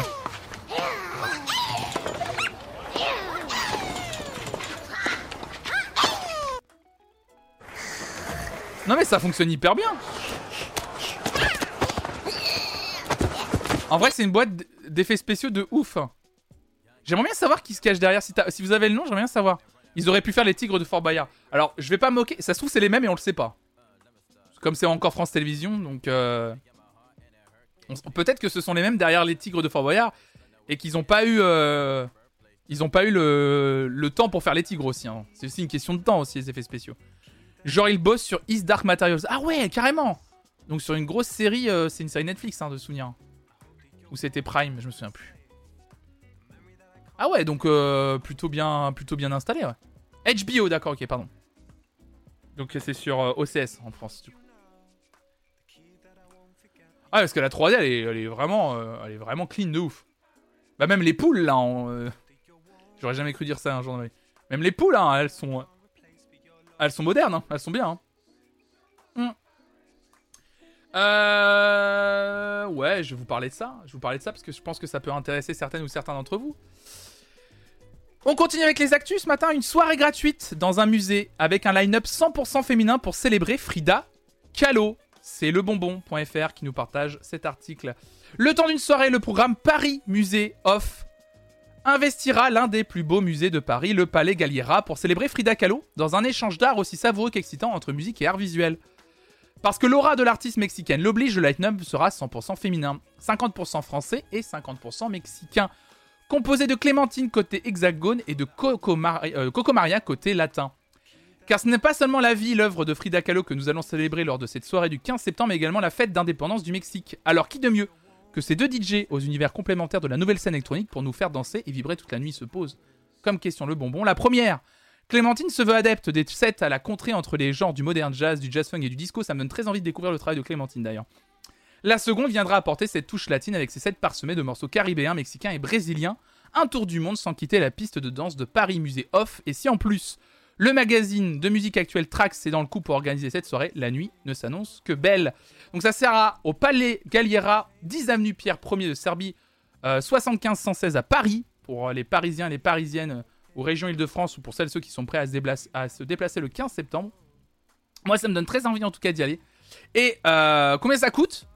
Bah, c'est gratuit, sur réservation tout simplement sur le site internet de l'événement. Voilà, pour celles ceux qui s'intéressent, petit événement, j'avais envie de mettre en avant, parce que je trouve que le projet est euh, plutôt chouette. Euh, J'avais envie de faire deux choses ce matin.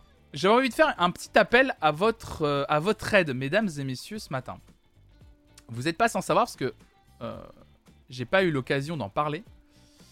Euh, vous n'êtes pas sans savoir qu'un grand monsieur euh, de l'illustration, du dessin et de la création française, Cocorico, nous a quittés il y a maintenant deux semaines. C'était quelqu'un dont j'étais extrêmement fan, euh, pour pas dire amoureux fou. C'était quelqu'un qui m'a. Quelqu'un qui m'inspire, quelqu'un qui m'a inspiré, qui m'inspire encore aujourd'hui. Je parle bien entendu de Sampé. Sampé qui était un artiste extraordinaire. J'ai fait un, petit post euh, d'ailleurs sur mon, sur mon Instagram en postant les quelques dessins autour de la musique fait par Sampé parce que Sampé était un artiste qui euh, aimait énormément la musique et celles et ceux qui la faisaient. Et euh, il y a des superbes dessins autour de, de, de qui sont, qui sont top. Euh, D'ailleurs, euh, là j'en ai quelques, j'ai quelques, j'ai quelques, j'en ai là au-dessus de moi les, des bouquins autour de, de, de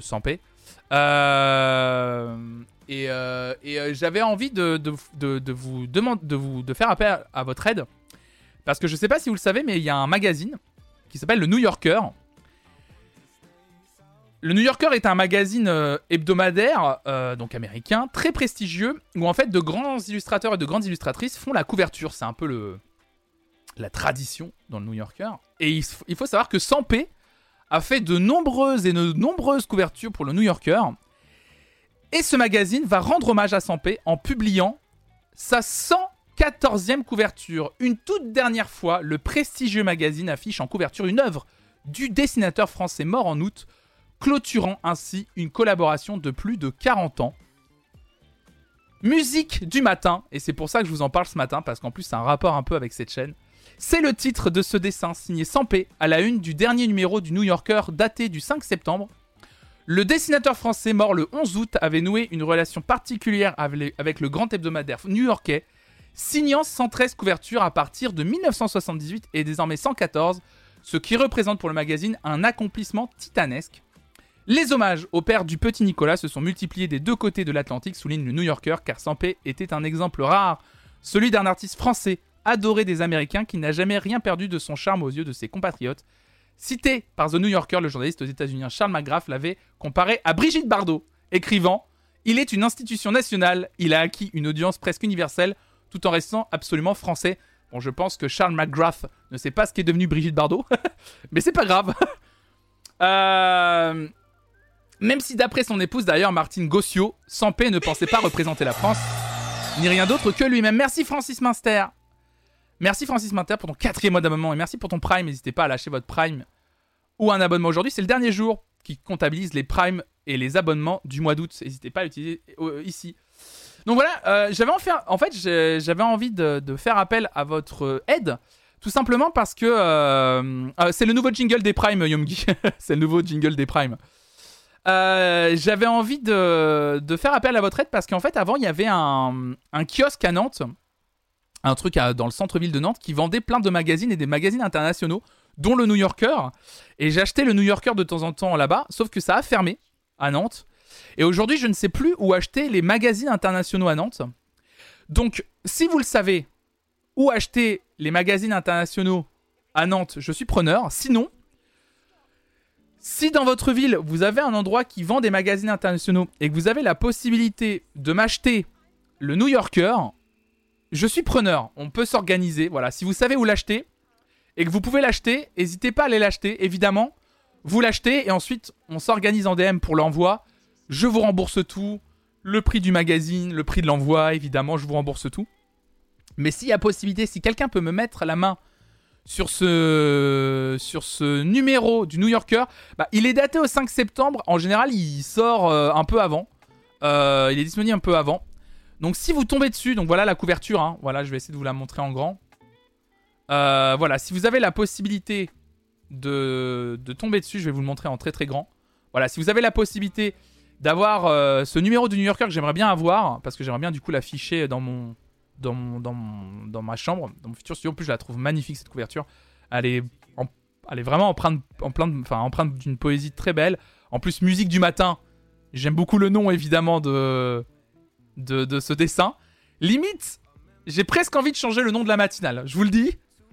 Transformer encore un matin en musique du matin. Juste pour rendre hommage à cette couverture et à Sampé en vrai. Je, je suis presque prêt à le faire. Euh, je la trouve très belle. Donc, euh, si vous avez le moyen de mettre la main sur cette couve, je suis, euh, preneur. Voilà. Donc, je passerai, le mot sur, les réseaux sociaux. voilà. Merci beaucoup pour votre aide. Hmm. Dernière information, un peu musicale. On va se quitter avec un morceau 100% musical ce matin. un truc un peu plus de niche, mais je parle aussi des choses pas forcément euh, mainstream hein, tous les matins. D'ailleurs, ça fait longtemps que j'avais pas parlé de trucs euh, un peu en dehors des codes, un peu moins mainstream. Ça va un peu parler, je pense, aux euh, amateurs et amatrices de musique métal. c'est Metal Zone qui nous écrit cet article autour de Nita Strauss qui publie un nouveau single pour son projet solo Summer Storm. L'ancienne guitariste d'Alice Cooper est actuelle membre du groupe de tournée de Demi Lovato. Et oui, Nita Strauss a dévoilé un tout nouveau single intitulé Summer Storm. Vous pouvez découvrir le morceau instrumental ainsi que le clip vidéo qui l'accompagne ci-dessous. La vidéo est faite de clips tirés de la dernière tournée que Strauss a réalisée aux États-Unis avec son projet solo. Elle a commenté La musique instrumentale est ce qui me tient le plus à cœur et Summer Storm est peut-être le morceau qui reflète le mieux mon style personnel, cathartique, dynamique et émotionnel. Bien qu'une grande partie de l'album à venir aura des chanteurs invités, je suis aussi très fier des pistes instrumentales et je suis vraiment enthousiaste à l'idée de dévoiler officiellement celle-ci au monde entier. C'est une meuf Musique instrumentale, c'est vraiment un projet et le genre de projet qu'on met peu en avant sur cette chaîne. Donc j'avais envie de, on va dire, réparer cette erreur ce matin. Donc je vous propose d'écouter bah, dès à présent le projet de Nita Strauss et le morceau intitulé Summer Storm. On va le regarder directement sur YouTube c'est parti.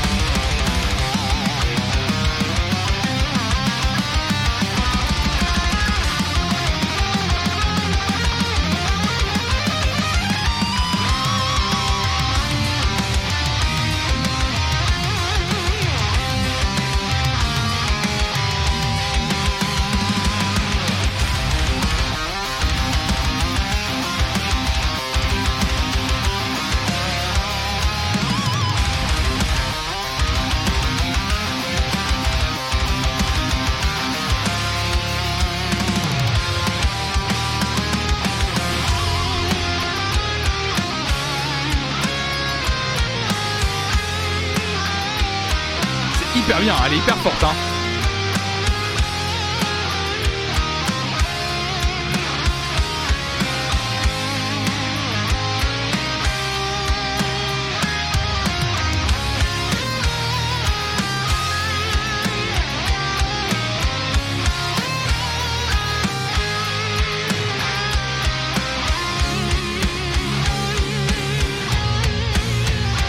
elle a commencé en faisant des super covers d'Iron Maiden avec un groupe de cover. Trop bien.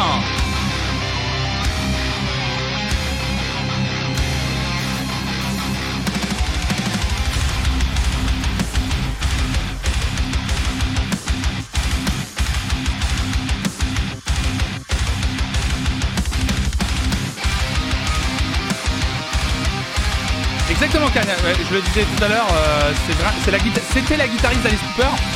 Et c'est la guitariste actuelle du groupe de Demi Lovato. Trop bien. Nita Strauss, Summerstorm, c'est son single, extrait de son album qui devrait pas tarder à arriver.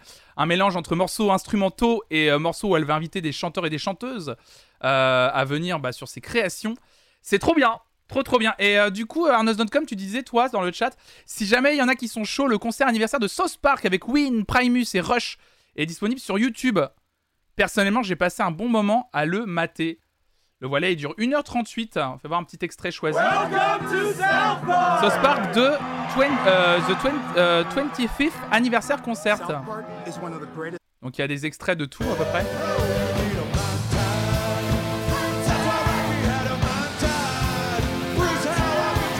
Bah, le montage, ça c'est extrait de, euh, du film qu'ils ont fait les créateurs de South Park là avec les marionnettes.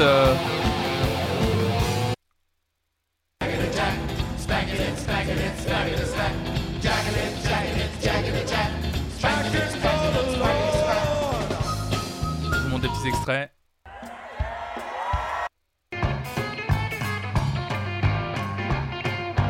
Pas mal hein. Trop cool Donc avec des extraits et du coup il joue les morceaux c'est ça?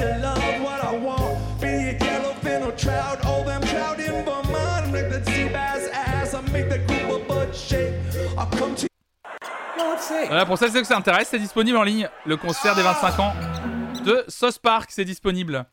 Merci beaucoup euh, Arnoz pour le pour le pour l'info. C'est trop gentil. Merci beaucoup de, partager ça avec nous. Euh, écoutez, mesdames et messieurs, on va se quitter là-dessus euh, ce matin. bah ouais, on va, on va se quitter là-dessus ce matin. Voilà, il est déjà 11h. Moi, ce que je vous propose, c'est que je vais vous laisser, vous laisser là. parce que j'ai encore l'émission ce soir à 18h. Je vous le rappelle, ce soir à 18h. Hop là. Si vous avez envie. Attendez, je suis en train de revoir pour le visuel. Je vous attends nombreux et nombreux ce soir pour le retour, le grand retour de mon émission Veridisco. Une émission où je reçois quelqu'un qui me parle des morceaux qui ont marqué sa vie. Ce soir, à 18h, je reçois Pixel.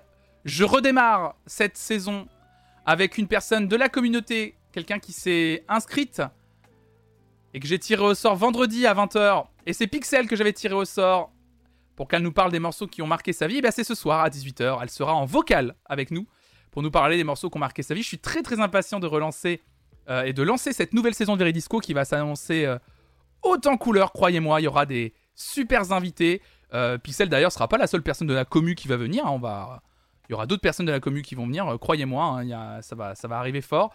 Euh, mais sachez que du coup, effectivement, ce soir, on redémarre Veridisco et il y aura également une émission sur mercredi prochain, 7 septembre, et mercredi d'après, 14 septembre, avec deux super invités aussi. Mais on démarre directement avec une grande invitée, Pixel, qui fait partie de la commu, très active, qui partage énormément de super morceaux dans les playlists collaboratifs que l'on fait ensemble ou dans les nouveautés musicales qu'on écoute le vendredi matin. Donc très impatient de découvrir le parcours de vie et le parcours de vie musical d'auditrice de Pixel. C'est ce soir à 18h. Venez nombreux et nombreux. Et n'hésitez pas à partager le tweet d'annonce que j'ai fait euh, pour donner de la visibilité, évidemment, au retour de cette émission. Euh, bah écoutez, moi ce que je vais faire, c'est que je vais euh, vous raid. Hop, je vois qu'il est en live. Je vais vous raid chez monsieur Pierre Lapin.